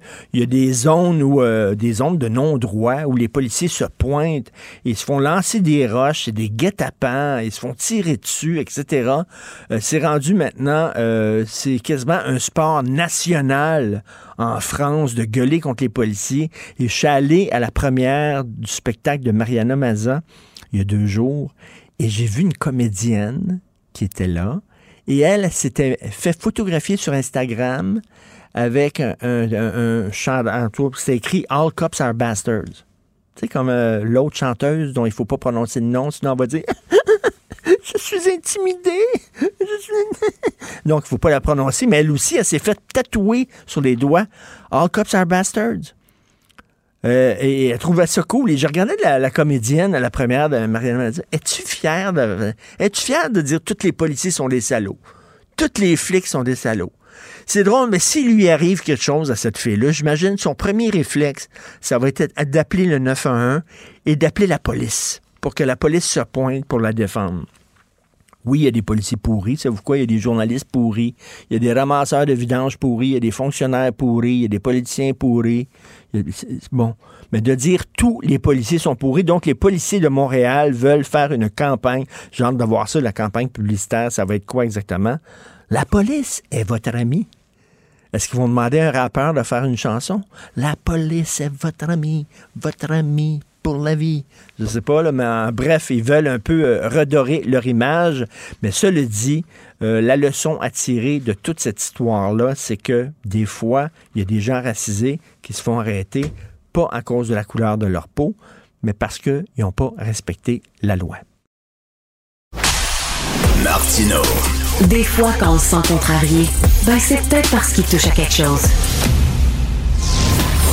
Gilles Bonjour, mon cher Richard. Richard Martineau. Pauvre petit lapin. La rencontre. Point à l'heure des cadeaux. Je serai pas là, là, à vous flatter dans le sens du poil. Point à la ligne. C'est très important, ce qu'on dit. La rencontre pro martineau Alors, Gilles, je lis votre chronique aujourd'hui, page 15 du Journal de Montréal. Vous voulez déboulonner des statues, vous, comme les woke? Vous voulez faire ça? ça serait approprié puisqu'elle ferait l'unanimité si c'était le grand Guy Lafleur. Non, mais c'est incroyable comment cette unité peut faire du chemin. J'ai lancé ça à Denis Lévesque l'autre jour. Si t'étais à la place de la mairesse, que tu ferais? Spontanément, je, je déteste tellement cette maudite colonne qui est une insulte à notre Là, vous parlez, vous parlez de la colonne à la place Jean-Cartier, de Nelson. Le grand vainqueur de la de Trafalgar. Euh, contre l'amiral Villeneuve où Napoléon le voulait pas. Mais l'amiral qui devait placer là était dangereusement malade, puis il avait été obligé d'envoyer cet incompétent-là qui s'est fait battre par Nelson à cause des vents contraires. Il était associé à la flotte espagnole. Mais enfin, c'est pas Napoléon qui a été battu dans le compte, c'est l'amiral Villeneuve. Alors là, ici, en 1803, 4, 5, suite à cette victoire, on est colonisé au maximum Monseigneur Lartigue, qui déteste Louis-Joseph Papineau, va même euh, mettre 40 dollars, c'est de l'argent, là, dans ces années-là, pour ériger une statue qui va humilier les Canadiens français. Mais c'était pas notre histoire. C'est c'est l'histoire qui se passe en Europe, et Hmm. c'est pour vanter la suprématie anglaise, encore une fois, suite à la conquête, et pour nous dire une deuxième fois, on vous a battu ces plaines d'Abraham. Voyez votre petit Napoléon, là, qui fait de son pharaon en Europe, on l'a battu, nous, avec Nelson. Donc, euh, un objet de provocation qui n'est pas à sa place, c'est un symbole colonial. C'est drôle, les woke, les woke, les tenants du woke, qui veulent tout démolir. Comment se fait qu'ils s'en prennent pas au colonialisme? Ils sont censés être contre le colonialisme. Ben oui, ben oui, c'est Alors, vrai. mettez Guy Lafleur. Guy Lafleur, il ralliait euh, les Anglais puis les Français. Alors, puis, place Jacques-Cartier, c'est une place plus touristique que ça. Tous les Américains qui viennent des villes froides puis qui connaissent le hockey, ils demanderaient tout de suite, where's the place euh, Guy Lafleur? C'est ça intéressant. Euh, Ben Madame euh, la ricaneuse devrait étudier ça sérieusement. Elle se donne un an parce qu'il faut étudier le cas pour savoir si le mort n'a pas des, des chats morts sur son perron ou des chiens morts sur son perron. Mais la fleur, on connaît tous les détails et toutes les coutures de sa vie. On va besoin d'étudier par un an. Ben oui, puis c'est j'espère par contre si on fait une statue à l'effigie de Guy Lafleur qu'elle va lui ressembler, que ce sera pas une affaire là, comme un que ça ressemble à une rondelle de hockey là, un puck, un Ouais, anneau, ouais, quelque chose comme ça là. Ben, parce oui, que vous avez vu, vous avez vu, ben oui, vous avez vu dans le parc, euh, voyons, euh, La Fontaine, la, la pseudo euh, en hommage supposément au général de Gaulle, c'est une affaire épouvantablement laide. Ah! hein. Une insulte. Une Ben oui. insulte avec une citation. C'est tout ce qu'on sait de De Gaulle. Il y a une citation. Et euh, cette grande banane, ou je ne sais pas, ce grand pénis qui, qui est devant l'hôpital Notre-Dame, c'est une insulte. Ouais. Ben alors, j'espère que ça va être une statue là, traditionnelle qui va ressembler à Guy Lafleur. Mais c'est vrai que ça serait le fun plutôt que c'est. Alors, vous la mettriez où, vous, la statue de Nelson? Vous la Je la mettrais à la place en haut de la colonne. Je recyclerais la, la colonne, la grande rondelle qui nous annonce que Nelson a battu. Non, non, je, j'effacerais tout ça, puis je marquerais hommage à un grand personnage de l'histoire du Québec. aimé Oui, de oui, mais la, la- sa- mais la statue de Nelson, vous la mettriez où? Dans un entrepôt? Ah, vous la je mettriez peut-être à la place Trafalgar, à la rue Trafalgar, puisqu'on parle de la bataille de Trafalgar. Quant à moi, je l'enverrai au musée. Mais admettons là, que pour pas déplaire à nos rednecks, nos coloniaux, ben, je l'enverrai à rue Trafalgar. Le maire Bouc, d'ailleurs, avait voulu faire ça à un moment donné. Il avait fait nettoyer la statue. Puis il avait songé à la transférer là et mettre Jacques Cartier, puisqu'elle s'appelle la place Jacques Cartier. Ça n'a pas pris de temps, la gazette est rentrée là-dedans. Quand la gazette chiale, eh bien, les, euh, les, les, les, les chiens peureux, la queue entre les deux jambes, ont vite plié. Et c'est où, ça, la- l'avenue Trafalgar? Je connais pas ça. C'est sur la côte des Neiges en arrivant à la rue Cédar, là. OK, OK, c'est dans ce c'est coin-là. Là, il y a toutes sortes de statues à Montréal. Il y a une statue en l'honneur de M. Béthune, Normand Béthune, le, le, le- Oui. le, médecin qui était un ami de Mao Tse-tung, puis que- qui était communiste. Il y a une statue aussi en hommage à, à John F. Kennedy que j'ai jamais compris, parce qu'on voit comme des chiens. Il faut voir ce que ça a à voir avec John F. Kennedy exactement. Là. Mais Ben, ça, bref. ses drapeaux, il peiné de voir comment Kennedy a- avait vu sa carrière euh, finir abruptement et violemment. Alors, je vais lui donner quelque chose. Il a pris euh, cette petite bande de verdure de long du boulevard Maisonneuve. On lui a donné un buste. Peut-être qu'il aurait mieux valu faire carrément une statue, mais pense pas que De Gaulle devant l'hôpital Notre-Dame. Dans le fond, pourquoi, pourquoi est-ce qu'on lui a pas donné une belle statue normale, comme on en voit une à Québec, il y en a une belle où euh, André Arthur, que sa démagogie avait fait beurrer, là, euh, tout près de, des plaines d'Abraham. Mais euh, une belle statue, non. On a mis ce grand pénis de, de, de ciment Oui. pour pas déplaire. Ça n'a pas de signification. C'est incolore, inodore, sans savoir, pour pas déplaire au cas où euh, les bons anglos ont pas aimé ça, le Québec libre de 67. Oh non, ça va faire de la chicane. Vous savez ce que c'est qu'un peuple colonisé à plat ventre, un peuple de reptiliens, de couleuvres rampantes? C'est nous autres. Une grosse, c'est comme, un- vous dites, comme, c'est comme un genre de grosse banane, genre en béton. Je sais pas en quoi ça ressemble à, De Gaulle, en quoi ça représente De Gaulle. Mais en tout cas, c'est, c'est l'art public. Euh, euh, euh, certains de ces, euh, il y a ces mystères des fois, l'art public. Euh, vous voulez parler de François Legault qui veut rapatrier tous les pouvoirs en immigration. Bonne chance. oui, voilà, c'est bien dit, c'est la conclusion. Bourassa a essayé, d'autres. Et euh, on en parle dans le devoir ce matin. Le GO veut vraiment avoir une pleine et entière juridiction en matière d'immigration. L'immigration, euh, je t'apprends rien du tout, euh, ça appartient ou c'est partagé avec Ottawa et Québec. Et l'immigration ne s'intègre pas. Règle générale, je dis pas qu'il y a quelques exceptions, mais règle massivement, l'immigration ne s'intègre pas. Parce que l'immigration, elle vient en Amérique, puis elle vient au Canada. Alors, comment faire pour avoir les pleins pouvoirs? Ottawa décide du nombre d'entrées qu'il y aura, et là, dit à Québec, vous en voulez combien là-dedans? Ben là, le go va dire, ben c'est pas facile de gérer, j'en veux 35 000. Ah ben là, on va le traiter d'intolérant, n'êtes pas euh, équitable à l'égard de l'humanité qui broque pour venir dans ce beau pays ici, 35 000. Oui, mais 35 000, quand même, j'ai euh, j'ai juste cinq chambres à coucher et vous m'en envoyez 35 000. Il y a un problème d'absorption, d'intégration, d'initiation à la langue d'une nation qui est là depuis 400 ans. Oui, mais encore une fois, je vais avoir de la misère à les intégrer. Fait que donnez-moi les pleins pouvoirs mais vous n'êtes pas équitable, va dire Ottawa encore une fois. Mais encore une fois, le goût va répondre, oui, mais il faut que je francisse ce monde-là. Ah oui, donc vous êtes un raciste, voyez-vous. C'est ça qu'on va nous dire. Vous devez tenir compte du fait que le Canada est un pays accueillant et qu'il y a une charte des droits et on a droit de choisir ce que l'on veut si on veut choisir l'anglais. C'est tout à fait normal, ça fait partie des grandes chartes de liberté. Alors oui, comme tu disais au début, bonne chance de tout cœur, M. Legault. Ben oui, bonne chance, parce que je ne sais pas pourquoi il nous ferait ce cadeau-là soudainement euh, au Canada.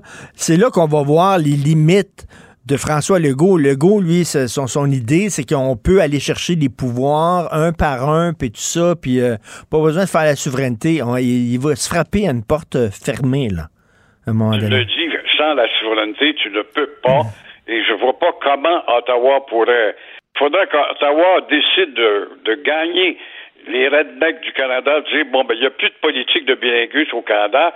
Il y a le Canada qui est anglais avec sa langue officielle et le Québec qui est français avec sa langue officielle, mur à mur, point à la ligne. Mais ça, on ne peut pas devoir ça non plus. Vous voulez parler du euh, ministre de l'Éducation? Ben, est-ce que tu es capable de me nommer, toi, un ministre de l'Éducation depuis Paul Gérin-Lajoie, le fondateur du ministère de l'Éducation, qui n'a jamais pris son envol, quant à moi en tout cas, euh, qui a pu satisfaire les parents des enfants qui ont mmh. fréquenté l'école depuis qu'on a un ministère de l'Éducation. L'actuel ministre Jean-François Roberge est aussi nul que ses prédécesseurs. Qu'a-t-il fait? Qu'a-t-il fait de si spectaculaire pour que l'école soit moins paresseuse à 180 jours par année? Le plus bas taux de productivité en Amérique, rappelons-le. Oui, oui, mais on a besoin de la semaine verte, de la semaine blanche, parce que ça aide l'industrie touristique. Vois-tu les vases communicants, là? Qu'est-ce qu'il a fait de si évident pour que nos jeunes savent, en matière d'histoire, qui est euh, le personnage puisqu'ils entrent dans une école, sur le toit d'une école, par exemple, bienvenue à l'école, euh, euh, je ne sais pas, moi, Pierre Lemoyne du Verville, euh, Armand Lavergne. Savez-vous qui est Armand Lavergne? Le directeur de l'école à la bienvenue au mois d'août, au mois de septembre. S'il disait ça, je vous bienvenue à l'école Félix Leclerc, je vais vous dire en trois minutes qui sont ces personnages. Armand Lavergne. Tout d'un coup, ça éveillerait l'esprit, le cerveau des petits gars pour les petites filles pour fouiller un peu plus et avoir un goût et un amour de l'histoire.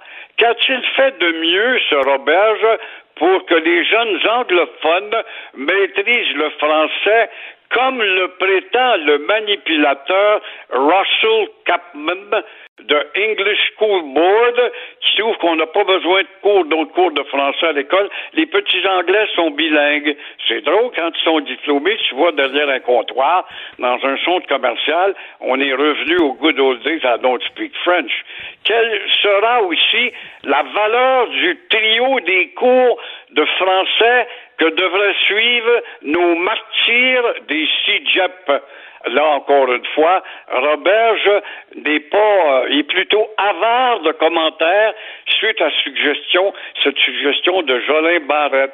Fait que tu vois que c'est pas de belle Mais là, là soit j'ai rêvé, ou soit ils ont reculé, là, parce que l'idée, c'était d'obliger les anglophones à suivre trois cours en français, pas des cours de français, trois cours en français, c'est-à-dire des cours de maths en français, cours de chimie en français, un cours de bio. Mais là, ils ont reculé, là, Gilles, parce que là, Ben ce qu'ils disent, c'est ça va être trois cours de français. Mais pourquoi la CAQ a suivi le Parti libéral? Pourquoi? Pourquoi? Elle qui a 44% d'appui actuellement, là, des scores jamais vus, pourquoi tout simplement pas faire une mauvaise image parce que la Gazette et puis Canada anglais puis le Toronto Sun va s'emparer de ça. Alors, c'est rien que pour ça et rien d'autre. Encore une fois, on va se faire dire par certains touristes ontariens qui vont venir. Mais vous malmenez notre, notre petite minorité. C'est drôle, on se promène partout, on n'a pas de difficulté quand même à parler anglais partout. Non. Ben Alors, oui. ça s'appelle de l'aliénation culturelle. Ça s'appelle du colonialisme, qui est une maladie mentale dont on n'est pas capable de décrire chez les colonisés parce qu'ils savent pas ce que c'est que être colonisé. Ben, mais je comprends pas, parce que le Parti libéral du Québec a fait une gaffe. Ils ont proposé un amendement, ils l'ont regretté après. oui, Ils ont dit, oui, on a, on a-. Et là, la CAQ est venue à la rescousse du Parti libéral en disant, regardez, on En va, on va vous aider. Ben, pourquoi? Je vois pas. Je ne comprends pas. Et ça, ça montre à quel point, au sein de la CAQ, qui est une coalition, vous le dites souvent, Gilles, il y a beaucoup de gens qui sont libéraux là-dedans. C'est ça. Et on veut transmettre l'image que l'harmonie a été propagée par la CAQ. Ce n'est pas le méchant parti, mes petits Anglais, du Globe and Mail ou du Toronto Star ou Sun. Ce n'est pas le parti intransigeant comme vous le voyez. Nous sommes pour l'harmonie entre les deux nations. Même si l'autre nation continue à cracher sur nous autres avec les school boards Eh par-ci, school boards On par-là. est fin, on est fin. On se fait gifler puis on tend l'autre joue, comme a dit Jésus. Comme a dit Jésus, Gilles. Voilà la, la philosophie Ben oui, pacifique. Merci. Et les pacifistes, les guerriers adorent les pacifistes. Sais-tu Ben oui. pourquoi est-ce qu'ils adorent? Parce que continuer avec des pacifistes, nous autres, on peut aiguiser nos couteaux en paix.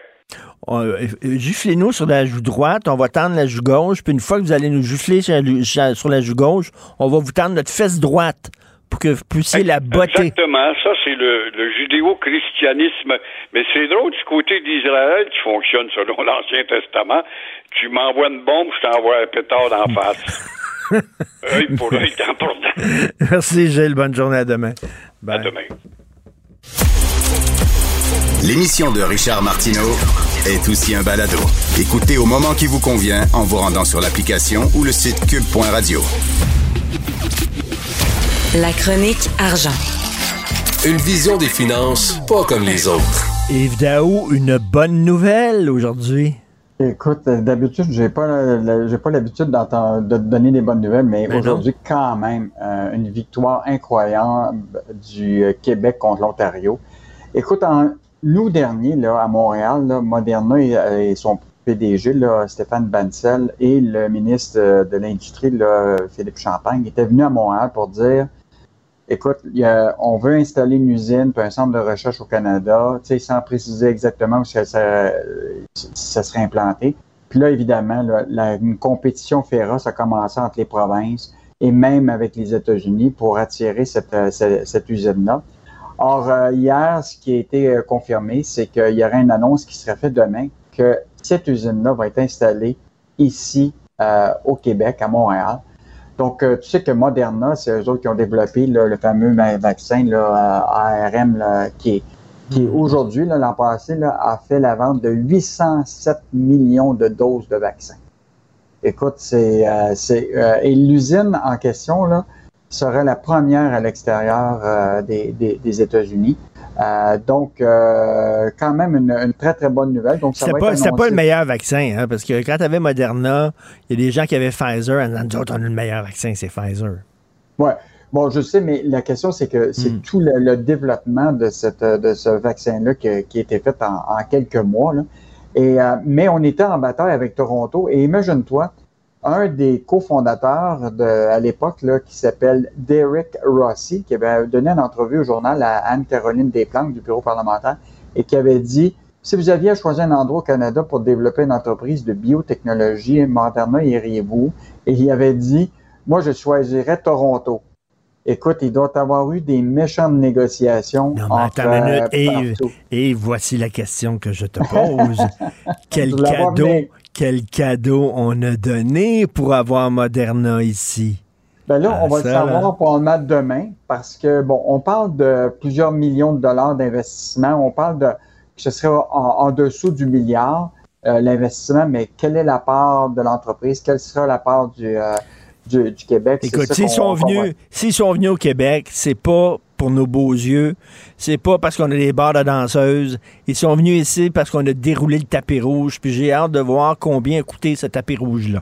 Mais moi, ce que je comprends, Richard, actuellement, c'est que l'offre de l'Ontario puis du Québec, d'un point de vue d'argent puis fiscalité, euh, probablement que les, deux, les, gouvernements de l'Ontario et le fédéral étaient là aussi, étaient à peu près l'équivalent. Ce qu'on comprend, par exemple, c'est que le Québec a gagné pour plusieurs affaires. Un, d'abord, le fait que, écoute, là, on est rendu dans les sciences de la vie puis les, ce qu'on appelle la, biotechnologie, un gros joueur au Canada. Et quand 56 000 emplois au, au Québec, un milliard d'investissements en recherche euh, universitaire et il paraît que la qualité de nos chercheurs a été déterminante. Euh, le capital humain, donc euh, le, puis nos infrastructures universitaires et de recherche auraient été déterminants. Et ce qu'on comprend aussi, c'est que la bataille comme les Québec avec l'équipe de Fitzgibbon contre l'Ontario, là, il paraît qu'ils ont vraiment travaillé fort pour la gagner. Là. Ah C'est parce que l'Ontario n'est pas habitué, hein, c'est pas un État-providence très fort en Ontario. Nous autres, on est habitués à faire ça, à, à essayer d'aller attirer les compagnies et tout ça. Et il paraîtrait que mais on va le voir demain. Là. Mais, mais j'ai hâte de euh, voir, j'ai hâte, Yves, j'ai pas vu, j'ai pas parcouru les journaux canadiens anglais, mais ils doivent avoir la sacrée baboune aujourd'hui, là, les autres. Ouais. Ah, c'est sûr. Hey, juste te rappeler, ça vaut la peine euh, d'aller lire un article dans Vanity Fair avec le PDG de justement de Moderna. Et euh, le Vanity Fair décrit une scène incroyable le 2 mars 2020 en Donald Trump qui avait invité toutes les biotech puis les laboratoires pharmaceutiques. Puis là, évidemment, il s'inquiétait, lui, qui va développer le, mhm. vaccin le plus rapide. Et là, tout le monde qui était autour de la table, les compagnies pharmaceutiques disaient Ah, moi, ça va être deux ans, ça va être trois ans. Et Stéphane Bassel, qui avait 47 ans, qui est le patron de, de, Moderna, avait dit, euh, lui, euh, a dit dans, dans quelques mois, quelques semaines, ça devrait être fait. Et là, euh, ah, oui. oui, et le président a, passé une petite note, et ça, c'est Vanity Fair qui dit ça, là, un des conseillers qui avait passé une note à, Donald Trump, qui s'était marqué Cet homme va peut-être sauver le monde. ah, ouais. Écoute, je vais lire ça dans le Vanity Fair. Dans Vanity Fair, qui c'était sur le Stéphane Bassel, qui, est devenu aujourd'hui millionnaire euh, avec euh, l'entreprise Moderna et ses actions. Mais quand même une bonne nouvelle et on attendra le détail demain. Tout à fait. Trudeau va être là, Legault va être là, Fitzgibbon va être là. Donc, on verra combien euh, on va donner cette entreprise-là pour créer 325 euh, emplois. Bonne nouvelle. Euh, tu sais que je suis le président du fan club mondial de Michel Gérard. Et aujourd'hui, là, il fait ce fort. Et là, il dit quand est-ce qu'on va avoir, quand est-ce qu'on va tirer un plug sur les bonnies dans les sociétés d'État? Bien sûr, on en a parlé. Là, donc, euh, tu as eu Hydro-Québec qui, avait, qui a versé là, pour 2001 31 millions de dollars à ses cadres et employés. Tu as eu la SAC qui a versé à ses cadres et employés tu sais, 9 euh, millions.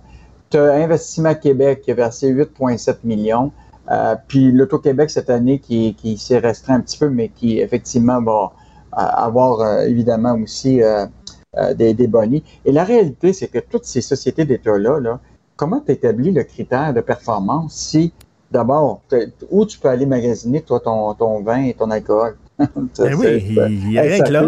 Où tu vas acheter ton électricité, tu as juste Hydro-Québec. Où tu vas acheter tes loteries, c'est juste l'Auto-Québec. Euh, puis Investissement Québec, là, on s'entend pour dire que c'est le bras banquier de, de, de l'État québécois. Il n'y a pas beaucoup de. Ils sont peut-être un peu en concurrence avec les banques, mais pas nécessairement. Les banques, ils disent qu'Investissement Québec a un rôle à jouer là, au Québec, mais ils sont un peu tout seuls. Donc, euh, moi, je pense que euh, ça, ça va être au, gouvernement Legault de revoir ça, parce que, comme Michel dit, là, c'était un peu comme du salaire déguisé. Là.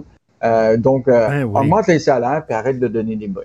Ben oui, de toute façon, un, Bonnie, un, un, organisme qui est en situation de monopole. Je ne sais pas si tu as déjà vu le film avec Tom Hanks euh, et Shelley Long, je crois, qui a été fait il y a plusieurs années, qui s'appelait The Money Pit.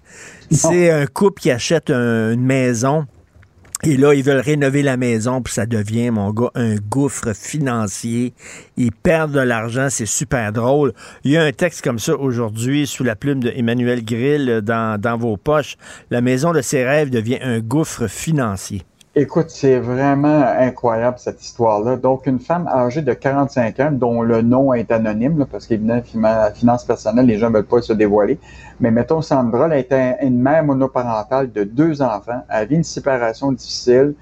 Euh, elle a un emploi quand même. Tu sais, euh, puis là, elle a un coup de cœur pour une maison euh, dans le dans le Bas-Saint-Laurent. Écoute, elle ajoute la maison sans inspection. Ben OK, déjà, dès le départ, je suis désolé, mais acheter une maison sans inspection, voyons. voyons. Mais, là, tu vois ton rêve arriver, ben elle dépense 260 000 et là, la catastrophe qui arrive, des problèmes euh, au niveau du chauffe-eau, l'eau qui coule dans le sous-sol, etc.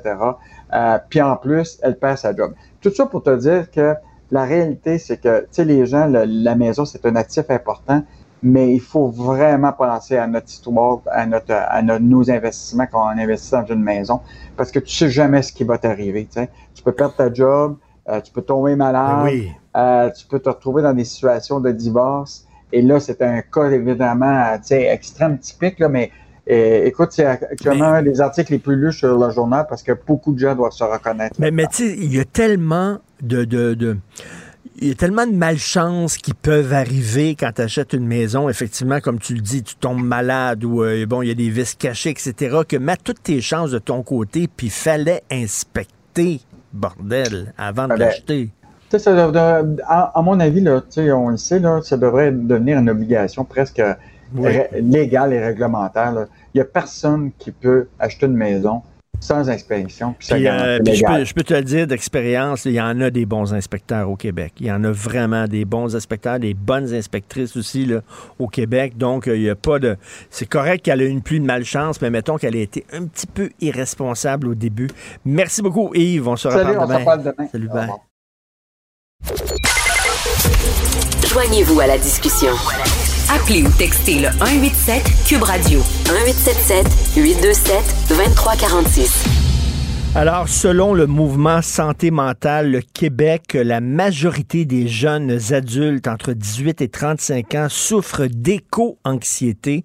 Ces jeunes-là sont inquiets pour l'avenir de la planète. Nous allons parler avec euh, Mme Renée Ouimet, directrice du mouvement Santé mentale Québec. Bonjour, Mme Ouimet. Bonjour. Euh, premièrement, d'entrée de jeu, je veux vous dire que ce ne sont pas nos chiffres, mais des chiffres de d'enquêtes qui ont été faites, entre autres un sondage qui a été fait par Léger et d'autres. Euh, c'est ça. OK, non, vous faites bien, faites bien de le souligner.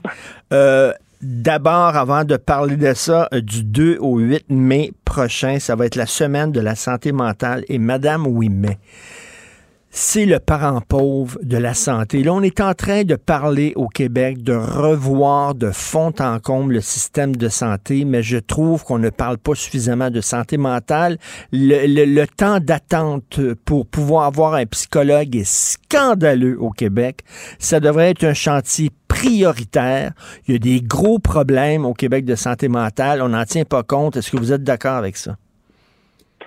Euh, je dirais pas qu'on n'en tient pas compte, mais je dirais qu'effectivement qu'il faut que ce soit un enjeu plus important. J'étais à une rencontre euh, juste avant de vous parler euh, où on est un regroupement de plusieurs organismes communautaires, une coalition électorale où on veut justement justement demander aux élus d'agir et de le mettre dans leur plateforme électorale, l'importance d'agir par rapport à la santé mentale. Oui, tout à fait. Donc, c'est la semaine prochaine, en fait, du 2 au 8 mai. Bon, parlez-moi d'éco-anxiété. C'est quoi ça, l'éco-anxiété?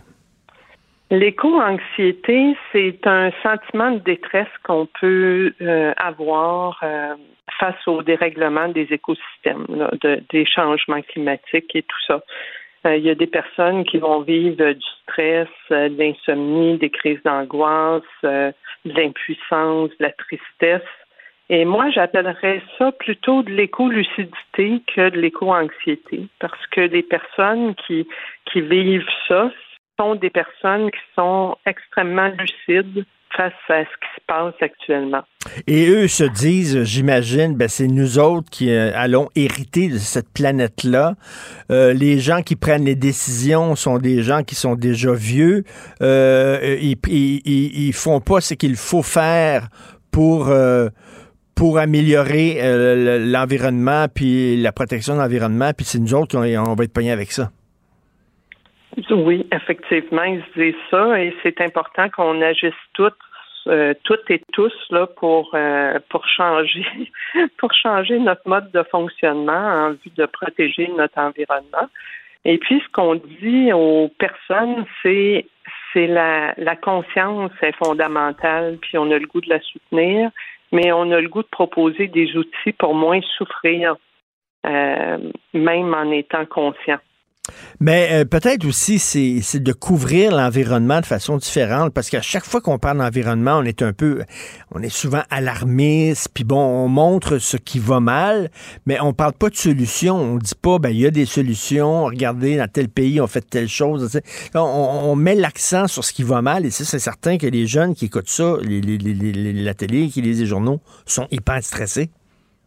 Oui, vous avez raison. Puis en ce sens-là, euh, moi, je vais proposer aux gens, on a une euh, belle programmation qui est en ligne pour la semaine prochaine. C'est possible de la trouver sur le site euh, mouvement smq.ca et on fait un partenariat avec la Maison du développement durable et on a deux deux conférences, euh, je dirais, justement sur l'éco-anxiété et celle du jeudi soir est vraiment sur des solutions, des pistes de solutions possibles. Ben, c'est ça, il faut. raison qu'on se retrouve toujours, ou bien, je dis toujours, on va y aller d'une manière hmm. euh, moins déterminée. On se retrouve souvent dans les médias et dans les bulletins de nouvelles où ce qu'on nous transmet comme information, c'est ce qui va pas bien, mais on nous donne pas d'espoir en nous partageant toutes les initiatives qui sont énormes. Il y a tellement d'initiatives à travers le monde qui se font pour euh, pour essayer d'agir sur l'environnement, pour améliorer. Euh, il y a eu le rapport du GIEC euh, qui propose des pistes de solutions aussi. Et de montrer, j'imagine aussi, c'est de montrer aux jeunes qu'eux autres peuvent faire preuve d'initiative, de planter des arbres, mieux consommer, euh, diminuer leur consommation de viande, etc., que eux autres même peuvent prendre leur avenir en main. Et dans ce temps-là, ils se sentent moins anxieux quand ils disent, ben, je peux participer là, à améliorer la situation. Vous avez raison, parce que le fait d'agir nous sort notre impuissance, puis c'est quelque chose qui nous fait du bien. Puis en même temps, les jeunes, ça va être important qu'ils aillent voter pour voter pour des partis qui considèrent euh, qui prennent bien, tu sais, que les partis veulent bien prendre soin de l'environnement. Et il y a plein d'organismes aussi auxquels ils peuvent se lier, d'organisations communautaires, d'actions, euh, pour pas être seuls, pour euh, créer des liens, partager briser le sentiment de solitude, puis être ensemble pour agir euh, collectivement. Mais, mais Madame Ouimet, vous avez vu le nombre de... Parce que les jeunes écoutent beaucoup de séries, entre autres sur Netflix. Vous avez vu le nombre de séries et de films qui se passent là, dans, dans un monde apocalyptique. Il y a eu la fin du monde, il y a eu le réchauffement de la planète, il y a eu des tsunamis, il y a eu des guerres et tout ça. Être jeune, puis tu regardes tout le temps des séries comme ça, ça doit être stressant en crime. C'est stressant c'est une partie de la réalité. On ne peut pas le nier, puis c'est important de le reconnaître. Mais c'est important aussi de se servir des émotions que déclenchent ces réalités-là pour agir. C'est comme notre colère face à ce qui se passe, on peut la transformer en une force vitale incroyable pour passer à l'action, hmm. pour demander aussi, parce qu'on peut euh, je lisais une phrase cette semaine qui disait quand on fait un marathon, euh, c'est chaque pas qui compte. Alors, chaque pas compte, mais on veut aussi que les élus, que les écoles, que les organisations, que les municipalités fassent des choses pour l'environnement. C'est vraiment tout ensemble qu'il faut qu'on agisse. Mais il ne faut pas perdre espoir en disant que chacun de nos pas sont aussi importants. Ils ne sont pas inutiles, même s'ils sont petits. Et même si on veut qu'il y ait des gros changements qui se passent, toute action est une goutte Pas facile d'être euh, jeune actuellement, entre autres avec ça, la crise environnementale, avec aussi l'économie n'est pas facile pour les jeunes et tout ça. Donc, euh, c'est du 2 au 8 mai prochain. C'est la semaine de santé mentale et euh, on va mettre l'accent sur l'éco-anxiété. Merci beaucoup, Madame Renée Ouimet. Je vous invite beaucoup à aller voir notre programmation. On a une semaine de programmation de conférences gratuites sur le web. Et c'est possible de découvrir tout ça sur euh, mouvementsmq.ca. Merci du mouvement santé mentale. avec vous Merci, Mme Ouimet. Merci. Richard Martineau. Les commentaires haineux prennent certains animateurs. Martineau s'en régale. Mmh, mmh,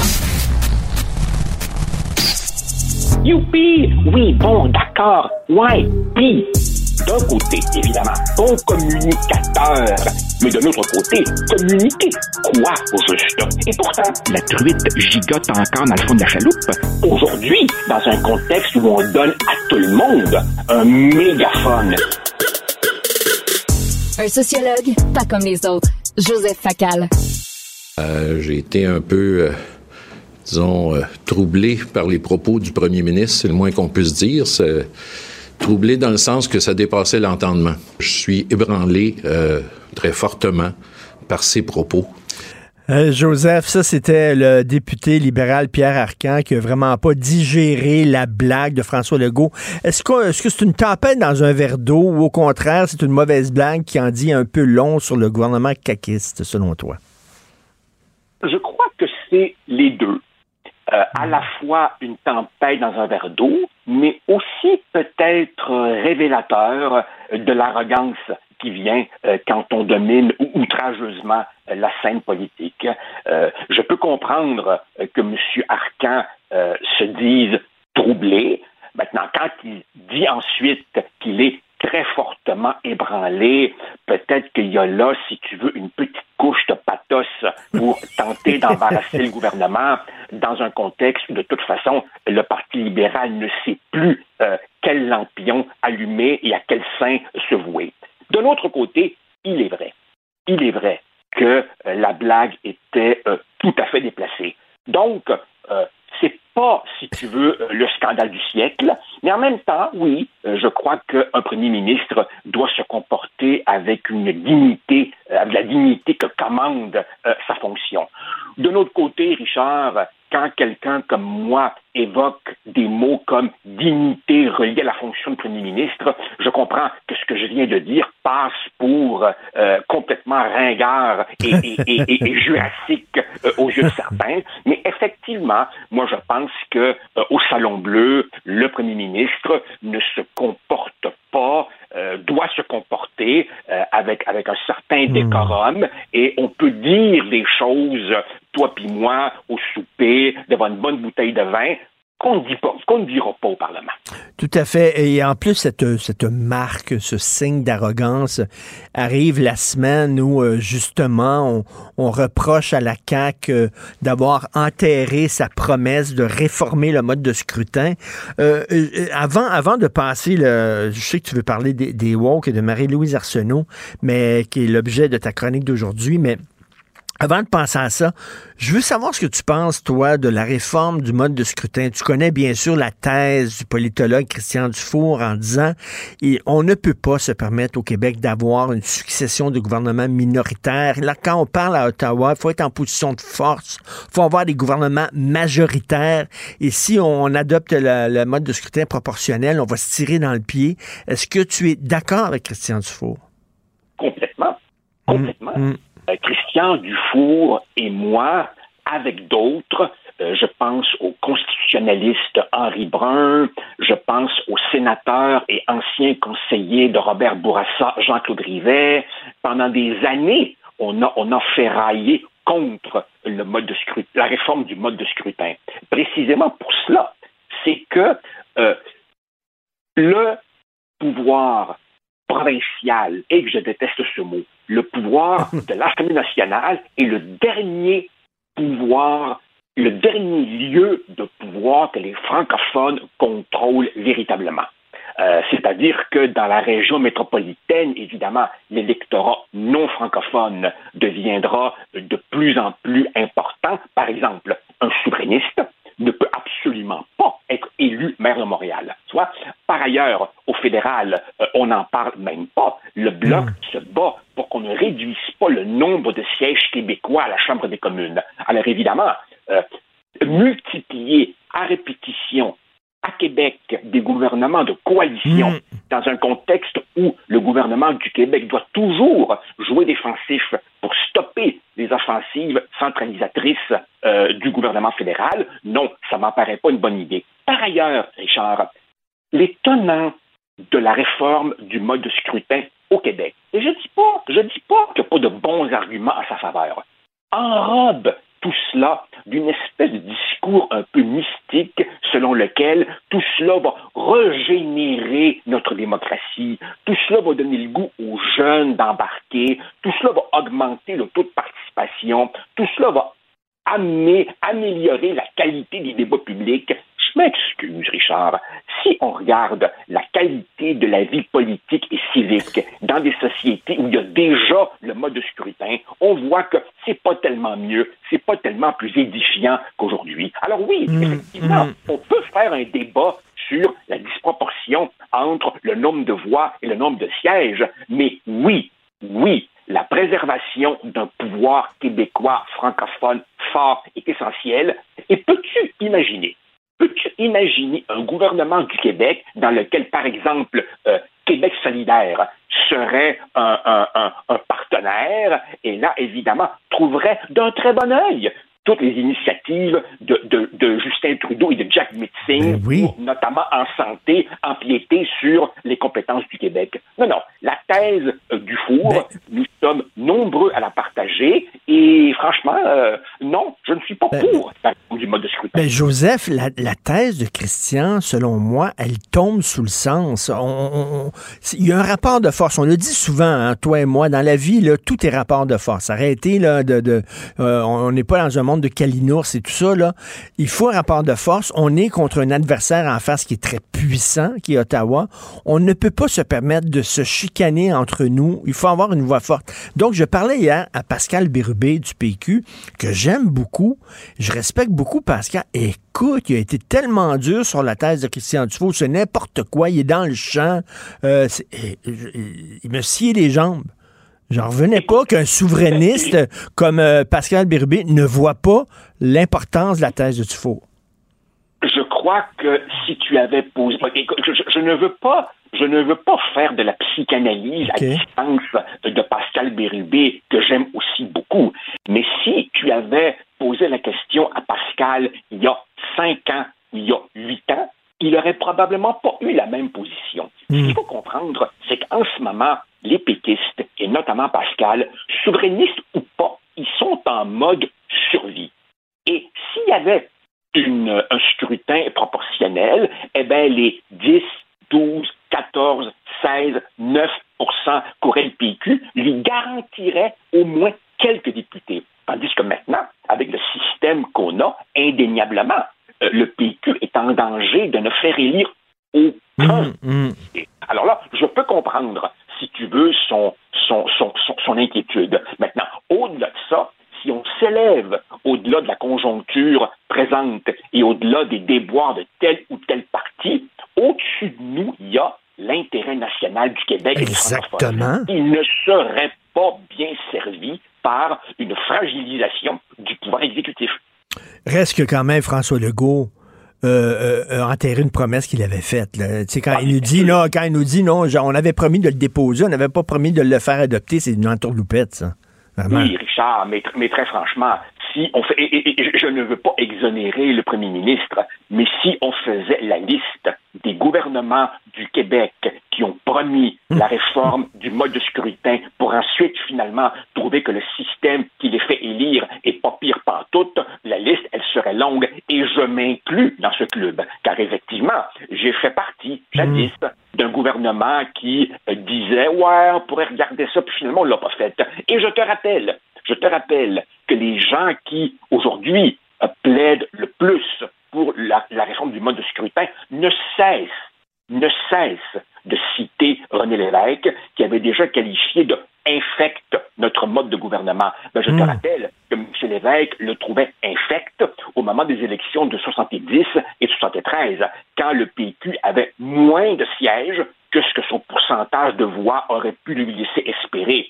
Sitôt que M. Lévesque prend le pouvoir en 76, même lui, le grand homme, se satisfait pas mal du système britannique uninominal à un tour. Donc, Mm. oui, il y a quelque Mm. chose comme un pouvoir québécois fort, et je le redis, Christian Dufour a toujours eu raison là-dessus, et je suis dans son club premier trio. je suis dans le même club que toi, Joseph. Euh, Marie-Louise Arsenault, qu'on pourrait appeler une des papesses du mouvement woke au Québec, à tout le monde en parle, dit ben pourquoi on peut discréditer le mot woke? Le mot woke, la cause est noble, c'est être éveillé, c'est être pour la justice sociale. Tout le monde est pour la justice sociale.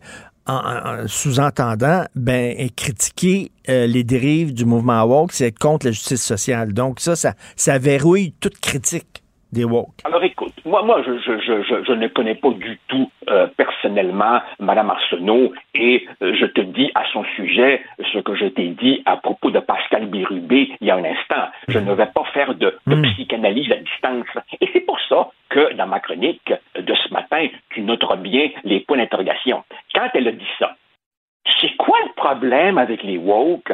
Est-ce que c'était de l'ignorance, de la naïveté, de la mauvaise foi, ou c'est simplement le fait qu'elle ne lit que du Robin DiAngelo? Euh, mais, mais, mais, mais en réalité, effectivement, euh, qui pourrait être contre ça, n'est-ce pas, euh, le- le- le- le- la- l'éveil euh, aux, injustices? C'est un peu, si tu veux, comme dans les universités ou dans les entreprises, euh, des consultants auxquels tu, tu référais l'autre jour font des petites fortunes en avançant des programmes de équité, diversité, inclusion. Comme c'est bien dit. Qui pourrait bien être contre ça? Mais en réalité, ce qu'il faut comprendre, et visiblement Mme Arsenault ne l'a pas compris ou ne veut pas le comprendre, et à Radio-Canada, personne n'est intéressé à comprendre cela, c'est que derrière la vertu affichée, derrière l'effet de mode qui séduit euh, quelques jeunes, beaucoup de jeunes en fait, il y a un projet radical de démantèlement de toute la société et de prise du pouvoir dans de nombreuses euh, institutions. En fait, le wokisme, on va au-delà de tel ou tel incident et qu'on regarde les auteurs fondamentaux du mouvement, c'est ce que j'appellerais, ce que bien des gens ont appelé un marxisme identitaire. C'est-à-dire que tu prends les mêmes catégories d'analyse euh, du marxisme, la même vision totalitaire, si tu veux, d'une société présumée oppressante, sauf qu'évidemment, au lieu d'avoir les affrontements classiques entre bourgeois maintenant c'est entre blancs et non blancs, ou entre méchantes euh, majorités et une constellation, si tu veux, des, minorités toutes supposées euh, être opprimées. Et ce qui me frappe, Richard, c'est que beaucoup de gens de bonne foi ne voient pas l'agenda derrière. Je te donne un exemple. Prends par exemple la notion de racisme systémique. À partir du moment où tu dis euh, toute une société, toutes ces institutions, tous les individus qui, consciemment ou inconsciemment, produisent du racisme, la conclusion logique de ce mode de pensée, c'est de dire toute la société est pourrie, il n'y a rien à faire. Donc, il faut la démanteler au complet. Donc, il y a là une dimension proprement révolutionnaire. Euh, Joseph, dans les années 60, tu avais le fameux affrontement entre Jean-Paul Sartre et Raymond Aron. Sartre disait tout anticommuniste est un chien. Il disait ça. Tu n'as pas le droit de critiquer le communisme, même s'il y a des dérapages, parce que la cause est noble. Et tu avais Raymond Aron qui disait euh, non, désolé, mais on a le droit de critiquer tout dérapage extrémiste. Bien sûr, tu es dans le team Aron. Ah, Évidemment, je, je- je suis dans le team Aron. J'ai lu, écoute, les, ouvrages de Raymond Aron occupent à peu près euh, un rayon et demi de, de- de ma bibliothèque. Je suis un grand disciple. Et, et tu sais, tu sais, Richard, c'est pas parce qu'on est un grand intellectuel qu'on ne peut pas dire d'incroyables conneries. Et la feuille de route de Jean-Paul Sartre épouvantable. égard est absolument spectaculaire, tu vois.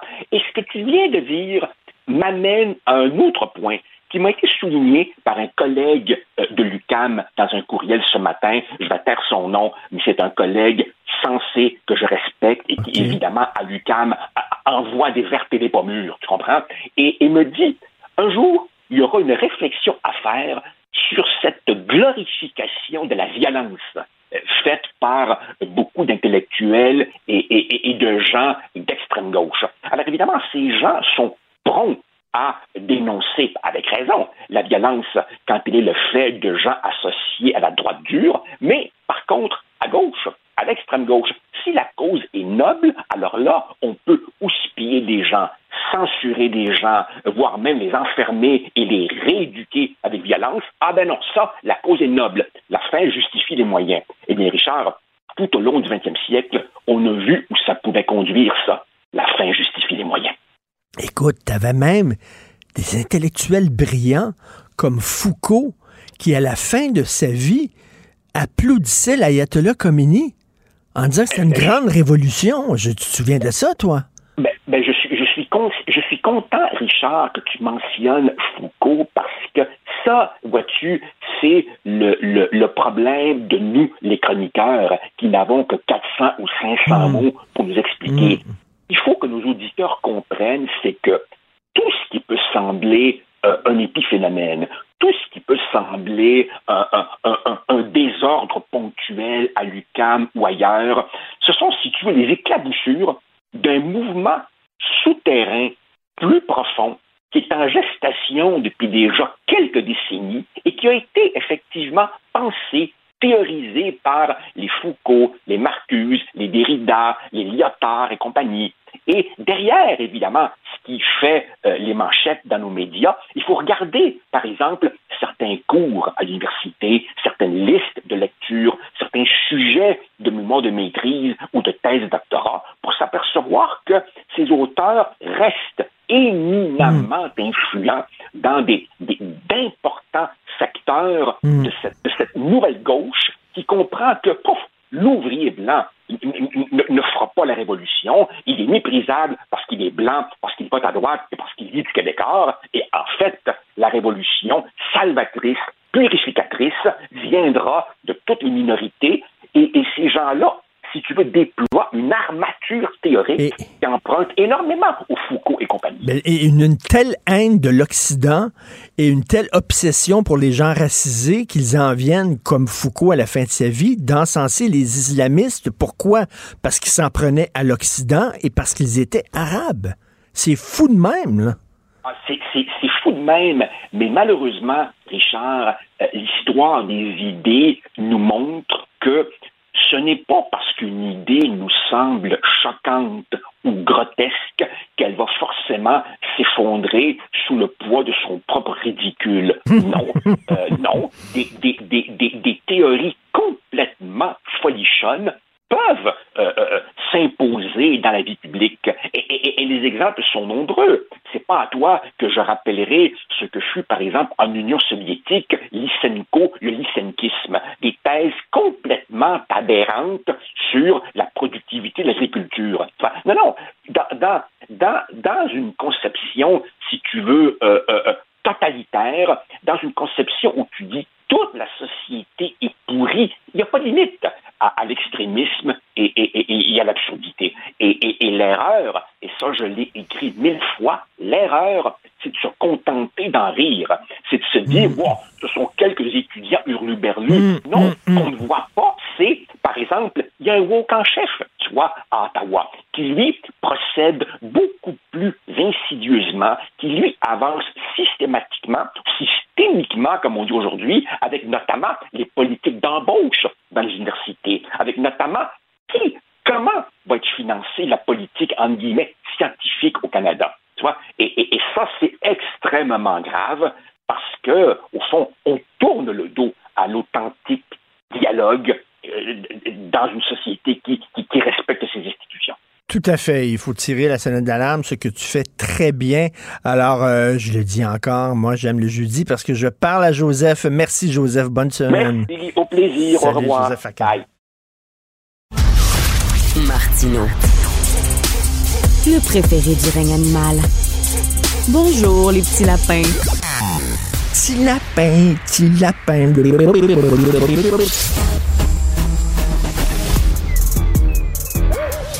Mathieu Bocoté. Il représente un segment très important de l'opinion publique. Richard Martineau. Tu vis sur quelle planète? La rencontre. Je regarde ça et là, je me dis, mais c'est de la comédie. C'est hallucinant. La rencontre. Bocoté. Martineau. Alors, tout d'abord, Mathieu, une nouvelle euh, de dernière heure qui va te réjouir. Alors, tout indique que le docteur Luc Boileau va confirmer à 14 heures lors de son point de presse que le masque ne sera plus obligatoire dans les lieux publics dès le 14 mai. On a vu que le, le nombre d'hospitalisations est en baisse. Donc, écoute, vieux, vaut mieux tard que jamais, comme on dit, Mathieu. Oui, oui, cela dit, je t'avouerai que je fais partie de ces gens désormais qui considèrent que la COVID est, est un sujet périphérique de l'actualité. Euh, on, a tous compris que ça a eu son importance, ça a chamboulé nos vies, ça a transformé nos sociétés, mais aujourd'hui, je n'accorde plus à ce sujet le droit de commander l'ensemble de l'actualité, de la trame médiatique, premièrement, et ensuite, et ensuite, mais ça c'est peut-être le contraste des sociétés, euh, J'aime le Québec, tu le sais passionnément, mais un petit avantage à vivre en France, c'est que ça fait déjà plusieurs semaines, sinon plusieurs mois, que les humains que nous sommes avons retrouvé l'habitude de nous serrer la main, de nous faire la bise, de ne pas porter de masque euh, dans les restaurants, dans les lieux publics et ainsi de suite. Et même là où le masque est obligatoire aujourd'hui dans certaines entreprises, euh, ceux qui le portent ont, ont l'air quelquefois des, des zélés de la pandémie. Là où ils se portent de manière presque naturelle, c'est dans le métro. Euh, mais pour le reste, je- j'ai l'impression que ça fait un peu partie de l'histoire ancienne parce que nous avons décidé psychologiquement et politiquement de sortir de la COVID. Ça ne veut pas dire nier le fait qu'elle circule encore, c'est-à-dire que nos sociétés ont intégré cette, euh, ce, ce risque, intégré cette variable, puis désormais, on se permet désormais de vivre comme si la vie avait ses droits. Oui, puis en plus, avec le retour du beau temps qui tarde, qui tarde, il a neigé hier euh, au Québec, Ah alors que j'imagine que c'est, c'est, c'est le beau printemps à Paris. Il fait plutôt 20 ici. Il fait plutôt 20. On se demande si on Oh. porte les costumes d'été ou les costumes réguliers. Je dis ça Ah. comme ça. Bonheur et joie. Ah, salaud! Euh, alors, euh, Mathieu, qu'est-ce que tu penses du psychodrame entourant la blague de François Legault concernant Pierre Arcan? Mais est-ce que c'est un psychodrame? Que c'est, en fait, les libéraux se cherchent tellement une, manière de mordre sur le go, de l'affaiblir, de le fragiliser, de le faire tomber, de trouver une poignée par laquelle s'y agripper, qu'ils s'emparent de tous les sujets disponibles et transforment ça en crise qui justifierait toutes les indignations.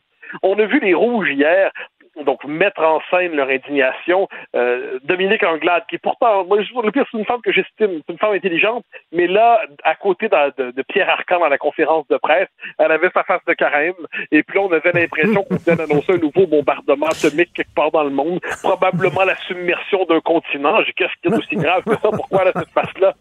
Fuck! C'est parce que le gars a fait une joke. Et là, on se dit, attends un instant, là.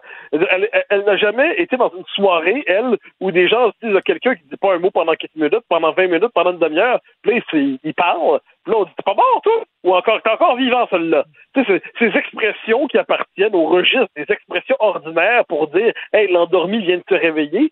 Eh bien là, apparemment, qu'on a une phrase terrible qui aurait été prononcée par le premier ministre. Puis, encore là, si Pierre Arcan était frappé de je ne sais quelle euh, maladie grave qui était dans un cancer en fin de vie. Bon là, ok, on comprendrait que ce serait atroce. Mais c'est pas ça. C'est pas comme si non plus il avait dit à l'Assemblée nationale, à propos de la femme, par exemple, de ministre des Finances, et ta femme, elle, quand on parle sur le mode euh, des, des gens qui sont en retard dans les traitements des soins à l'hôpital, comme certains l'ont déjà dit à l'époque de Bernard Landry. Non, non, c'est une espèce de blagounette insignifiante qui se transforme en psychodrame parce que les libéraux se cherchent désespérément de raisons d'exister. Et à défaut d'avoir des idées, à défaut de connecter avec les francophones, à défaut de miser un peu sur le nationalisme, ils cherchent désormais à faire passer François Legault pour un psychopathe. On se calme. Et moi, effectivement, lorsque j'ai vu Pierre Arcan, j'écris ça aujourd'hui en disant, ben là, écoutez, euh, trop c'est comme pas assez, là, euh, l'indignation de Pierre Arcan, puis je suis fortement ébranlé. Écoute, mais bon, euh, est-ce que tu serais d'accord à dire que ça manque quand même de décorum, la, la blague de Ben, François ben, ben oui, non, mais la, la vie n'est pas un perpétuel décorum. C'est ça qu'il faut se rappeler. C'est-à-dire que à l'Assemblée nationale, la liste des insultes interdites et des phrases interdites est assez longue. hein. Qui est vieille outre pleine, euh, vieille outre à whisky, je pense, c'est interdit. Euh, donc, c'est comme ça. C'est, c'est, bon. Donc là, si on peut même plus dire à propos d'un gars qui a l'air endormi, t'es pas mort, toi?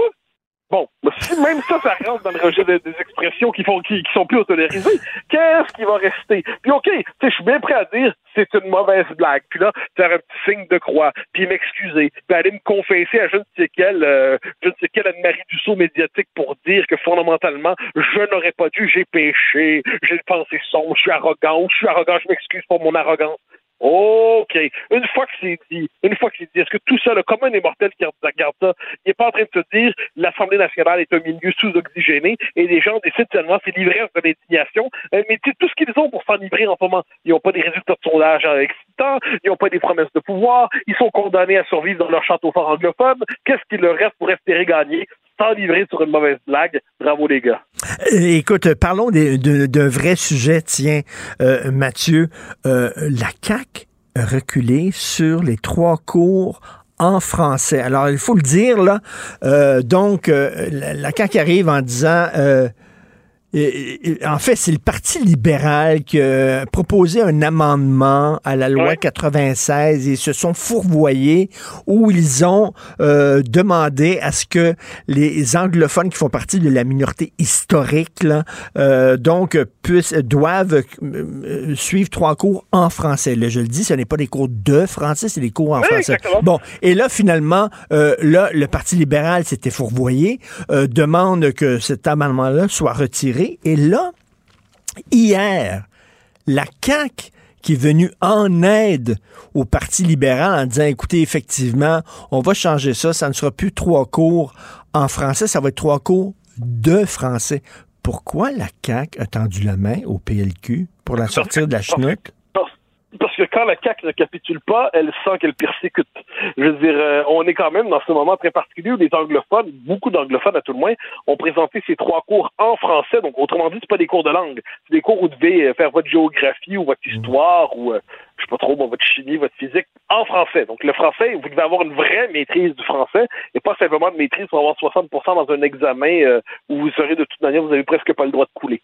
Donc, la, la, la CAQ a reculé c'est que depuis quelques jours, en fait quelques semaines presque, on présentait ces trois cours comme une forme de persécution des anglophones. Aïe, aïe, aïe, on va les forcer à suivre un cours de géographie en français. Là, il y avait tout le discours qui était fascinant. C'était, oh là là, ils s'en sortiront pas. Ils seront pas capables de, ils vont être bloqués des études supérieures. Ils vont fuir le Québec. Et là, on se dit, OK, donc là, on nous casse les oreilles depuis à peu près 20 ans à nous dire que les anglophones sont tellement bilingues qu'en fait, ce sont les citoyens idéaux, puis nous, pauvres francophones, on est des espèces de, de boiteux linguistiques qui ne parlons pas euh, aussi bien l'anglais qu'on le parle au Texas ou à Atlanta et ou, ou en fait ou, à Westmount. Et là, qu'est-ce qu'on voit? Eh bien, on apprend que c'est la minorité anglaise qui vit au Québec dans un environnement théoriquement francophone, dans une société où le français est la langue commune, la langue officielle, dans une société qui a la loi 101 qui est au fondement de son pacte social et national. Eh bien, dans cette société, suivre trois cours de français apparemment, ça serait, euh, serait exagéré, ça serait trop dur, ça serait pénible, ça serait insupportable. Bon, on se calme, là, mais c'est révélateur. Donc, premièrement, le mythe de l'anglophone parfaitement francophone, euh, l'anglophone qui maîtriserait parfaitement le français s'effondre devant nous. Ensuite, on voit que même les gestes les plus symboliques de renforcement du français sont vus comme des gestes de persécution. Puis ça nous explique aussi pourquoi, justement, les nouveaux partis anglophones émergent et ainsi de suite. C'est que dès lors qu'on cherche à relever un peu les exigences par rapport aux Français au Québec, une partie de la minorité anglaise vit ça comme des gestes de persécution ethnique et linguistique. Ça nous en dit beaucoup où on est rendu, mais de ce point de vue, c'est surtout la capitulation de la CAQ, encore une fois. Ben oui. Sont-ils capables, sur la question linguistique, de ne pas capituler? Je suis persuadé que Simon Jolin Barrette voulait maintenir ces mesures-là, mais manifestement, Simon Jolin Barrette, à lui seul, n'est pas capable de- son poids politique dans la CAQ n'est pas suffisamment élevé pour imposer justement ces, ces, ces saines mesures euh, à son parti qui, qui, qui fonctionne comme le Parti libéral finalement. Quand tu imitais tantôt la réaction des anglophones, c'est épouvantable, etc. Les, les gens qui vont dire tu caricatures. Aujourd'hui, Mathieu, aujourd'hui dans le National Post, il y a un texte d'opinion. C'est exactement ce que tu viens de dire. C'est épouvantable. François Legault qui oblige les... ça va contre les droits et libertés, puis sais, un gros texte. Ah, mais c'est pas surprenant, il faut dire que la, grille de lecture des anglo-radicaux euh, est, toujours la même. C'est dès qu'il y a une affirmation nationale québécoise, c'est perçu comme une persécution. Je me souviens, j'étais dans un débat euh, à Ottawa, euh, dans, le cadre d'un think tank conservateur canadien-anglais. Je me rappelle pas le nom, le, le Manning Institute, je crois, quelque chose comme ça. Manning Center. Et là, il y avait une, une intervenante qui était sur le même panel que moi sur le Québec. Et, euh, et elle ex- expliquait que pour elle, la loi 21, c'est une loi qui avait pour une vocation explicite de pousser les anglophones à quitter le Québec pour permettre aux francophones de redevenir majoritaires et de tenir un référendum qui serait enfin gagnant. Elle y voyait une politique explicite de nettoyage ethnique.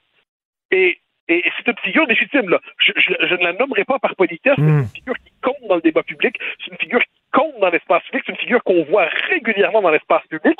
Elle pouvait affirmer, puis là, dans d'autres milieux, on appellerait ça une théorie conspirationniste, c'est une théorie du complot. Là. Derrière la loi 21, là, il y a une volonté de programmer l'expulsion ethnique des, euh, puis c'était la, charte des valeurs avant ça, des- des anglophones et des allophones. Et là, on se dit, mais qu'est-ce qui se passe? Mais c'est ça, il y a une forme de refus de la légitimité même du Québec national.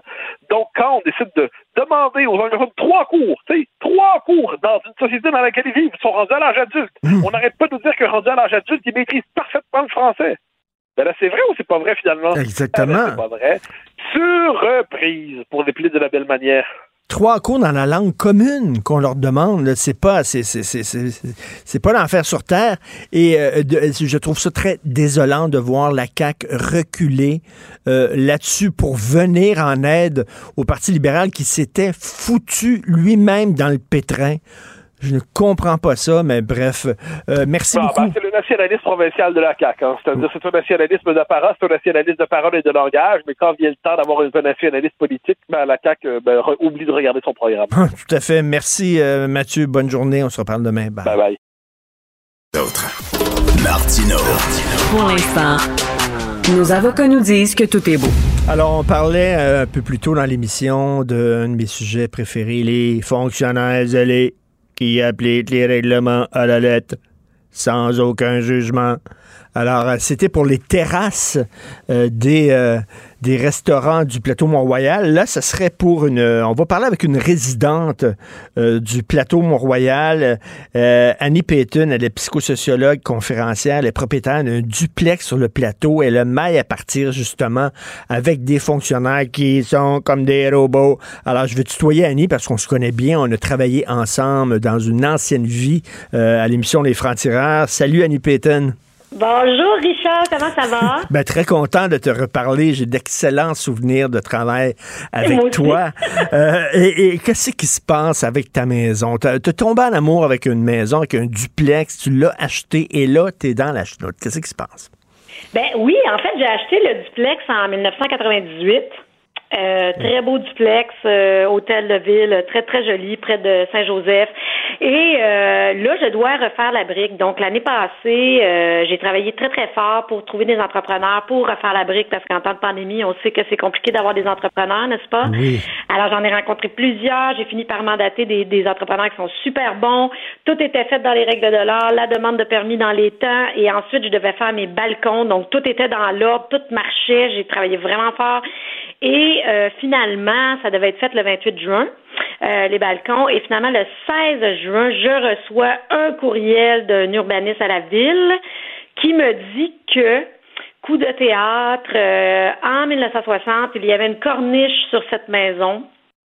Et, euh, et que je devais la re- remettre, cette corniche, dans l'état d'origine. C'est ça, là, donc, donc, une corniche, c'est un, un couronnement qu'on appelle. C'est comme, c'est comme oui, la ça. bordure du toit qui, à un moment donné, fait comme un petit triangle. C'est comme Oui. un ornement, un ornement architectural. On voit ça beaucoup sur le plateau Mont-Royal. Le hic, c'est que toi, quand tu as acheté la maison, l'ancien propriétaire l'avait enlevé, la Christie de corniche. Et là, toi, parce que tu veux faire faire la brique, il dit, il faut que tu remettes la corniche qu'un des anciens propriétaires avait enlevée. C'est ça, là. Ben oui, ben moi je trouve ça pire que ça en fait, c'est que Euh, la corniche a été enlevée parce qu'on a passé, euh, j'ai été à l'émission euh, La Facture euh, cette semaine, donc ils ont fait une enquête vraiment intéressante. Et la, la corniche a été enlevée quelque part entre 1964 et 1971, OK? Parce que entre les deux, il n'y a pas de photo aérienne qui démontre qu'on n'en a pas, fait qu'on ne sait pas. Donc au plus tard, elle aurait été enlevée en 1971. Donc les gens de qui j'ai acheté ne savaient même pas probablement qu'il y avait une corniche à l'époque. Parce qu'il n'y avait, avait pas la maison en 1971. Ben oui. Moi, ma plus grande question, c'est où était la ville dans ces années-là, en 1971, quand, quand la, la- le plateau Mont-Royal est en train de se faire détruire? Parce que moi, ce qu'on m'a dit, c'est que probablement qu'à l'époque, ils ont, ils ont refait le toit. OK, dans ces années-là, entre 64 et 71, puis ils ont trouvé que c'était trop de trouble à Corniche, fait qu'ils l'ont enlevé. OK? Mais ça, c'est arrivé euh, euh, partout sur le plateau Mont-Royal. Et là, euh, ce qu'on me dit à la ville, c'est que comme ça s'est produit dans ces années-là, il y a eu plusieurs erreurs qui ont été commises dans le passé. Euh, donc, on- ce que ça signifie, c'est que la ville, les gens de la ville ne surveillaient pas, probablement. là. Ben je oui. sais pas comment ça peut se produire. Ben là, comme ces erreurs-là se sont produites, moi, je dois réparer leur erreur. Donc, Ben- moi, je, moi, j'aurais honte. Je trouve ça honteux parce que euh, je dois payer pour des gens qui n'ont pas surveillé le patrimoine. Ben oui, ben, et puis ça, c'est, ça, ça coûterait 20 000 là. Ça, te- Ça coûte là, environ 20 000. Là, là, Et il faut, il faut que les gens comprennent. que- T'achètes un Pardon, duplex, un duplex, puis il y a 20 ans, ou peut-être 25 ans, il y avait une corniche. Là, elle est plus là, la crise de corniche. Tu veux faire ton mur, puis là, il dit, hey, il y a déjà une corniche. Ah ouais, OK, ouais. Il faut que tu la remettes. Parce que nous autres, on était trop niaiseux, on a accepté que quelqu'un l'enlève. Mais c'est complètement débile. Et là, tu dois te battre contre des fonctionnaires qui veulent rien savoir. Mais c'est encore pire que ça, c'est que moi j'ai acheté en 98, OK? Et le règlement qui dit qu'on doit mettre, qu'on doit remettre euh, la maison dans l'état initial est passé en 2004. Alors moi, quand je suis devenue propriétaire de la maison, ce règlement-là, il était même pas en vigueur. Et la corniche est plus là depuis euh, au moins 1971, peut-être avant. Donc, qu'est-ce que. Puis moi, je fais toutes mes démarches pour entretenir mon building pour que mon building soit en bon état. OK?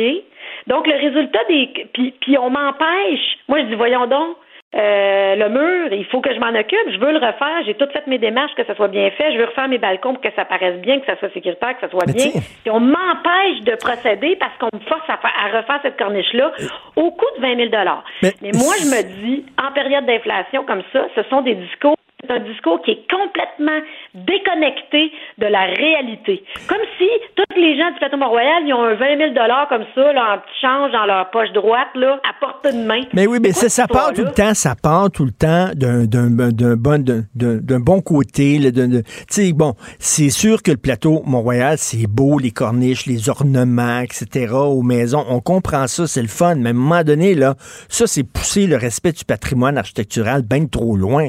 Je veux dire, c'est un fonctionnaire qui manque de jugement, là. Était pas là, la Christie de Corniche, quand tu l'as acheté, le, le- le building. Voyons donc, la maison. Et là, c'est quoi? Ben là, il faut... Tu l'as pas, cet argent-là, fait que tu as mis ta maison en vente?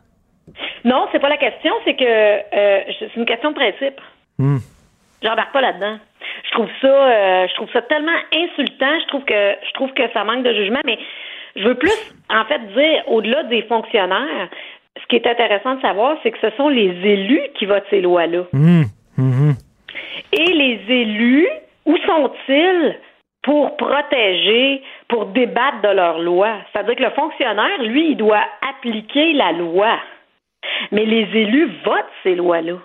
Où sont les élus pour défendre leurs euh, lois? Moi, c'est bien plus ça. Ben oui, mais c'est un... Tu sais, je veux dire, où aller Marie Plourde, par exemple? C'est elle qui défend bec et sur le plateau Mont-Royal. C'est Ben oui. euh, le patrimoine. Puis moi, je veux dire, là, je vais être très euh, claire, je ne suis pas du tout contre le patrimoine. Je trouve ça magnifique, le patrimoine du plateau Mont-Royal. là. Sauf que ma maison, elle, elle n'a pas du tout cet aspect-là. Ben elle oui, a été transformée au travers du temps, pas par moi, par Et t'as, un gars qui est mitoyen à côté de toi parce que dans la maison, il y a comme deux logements.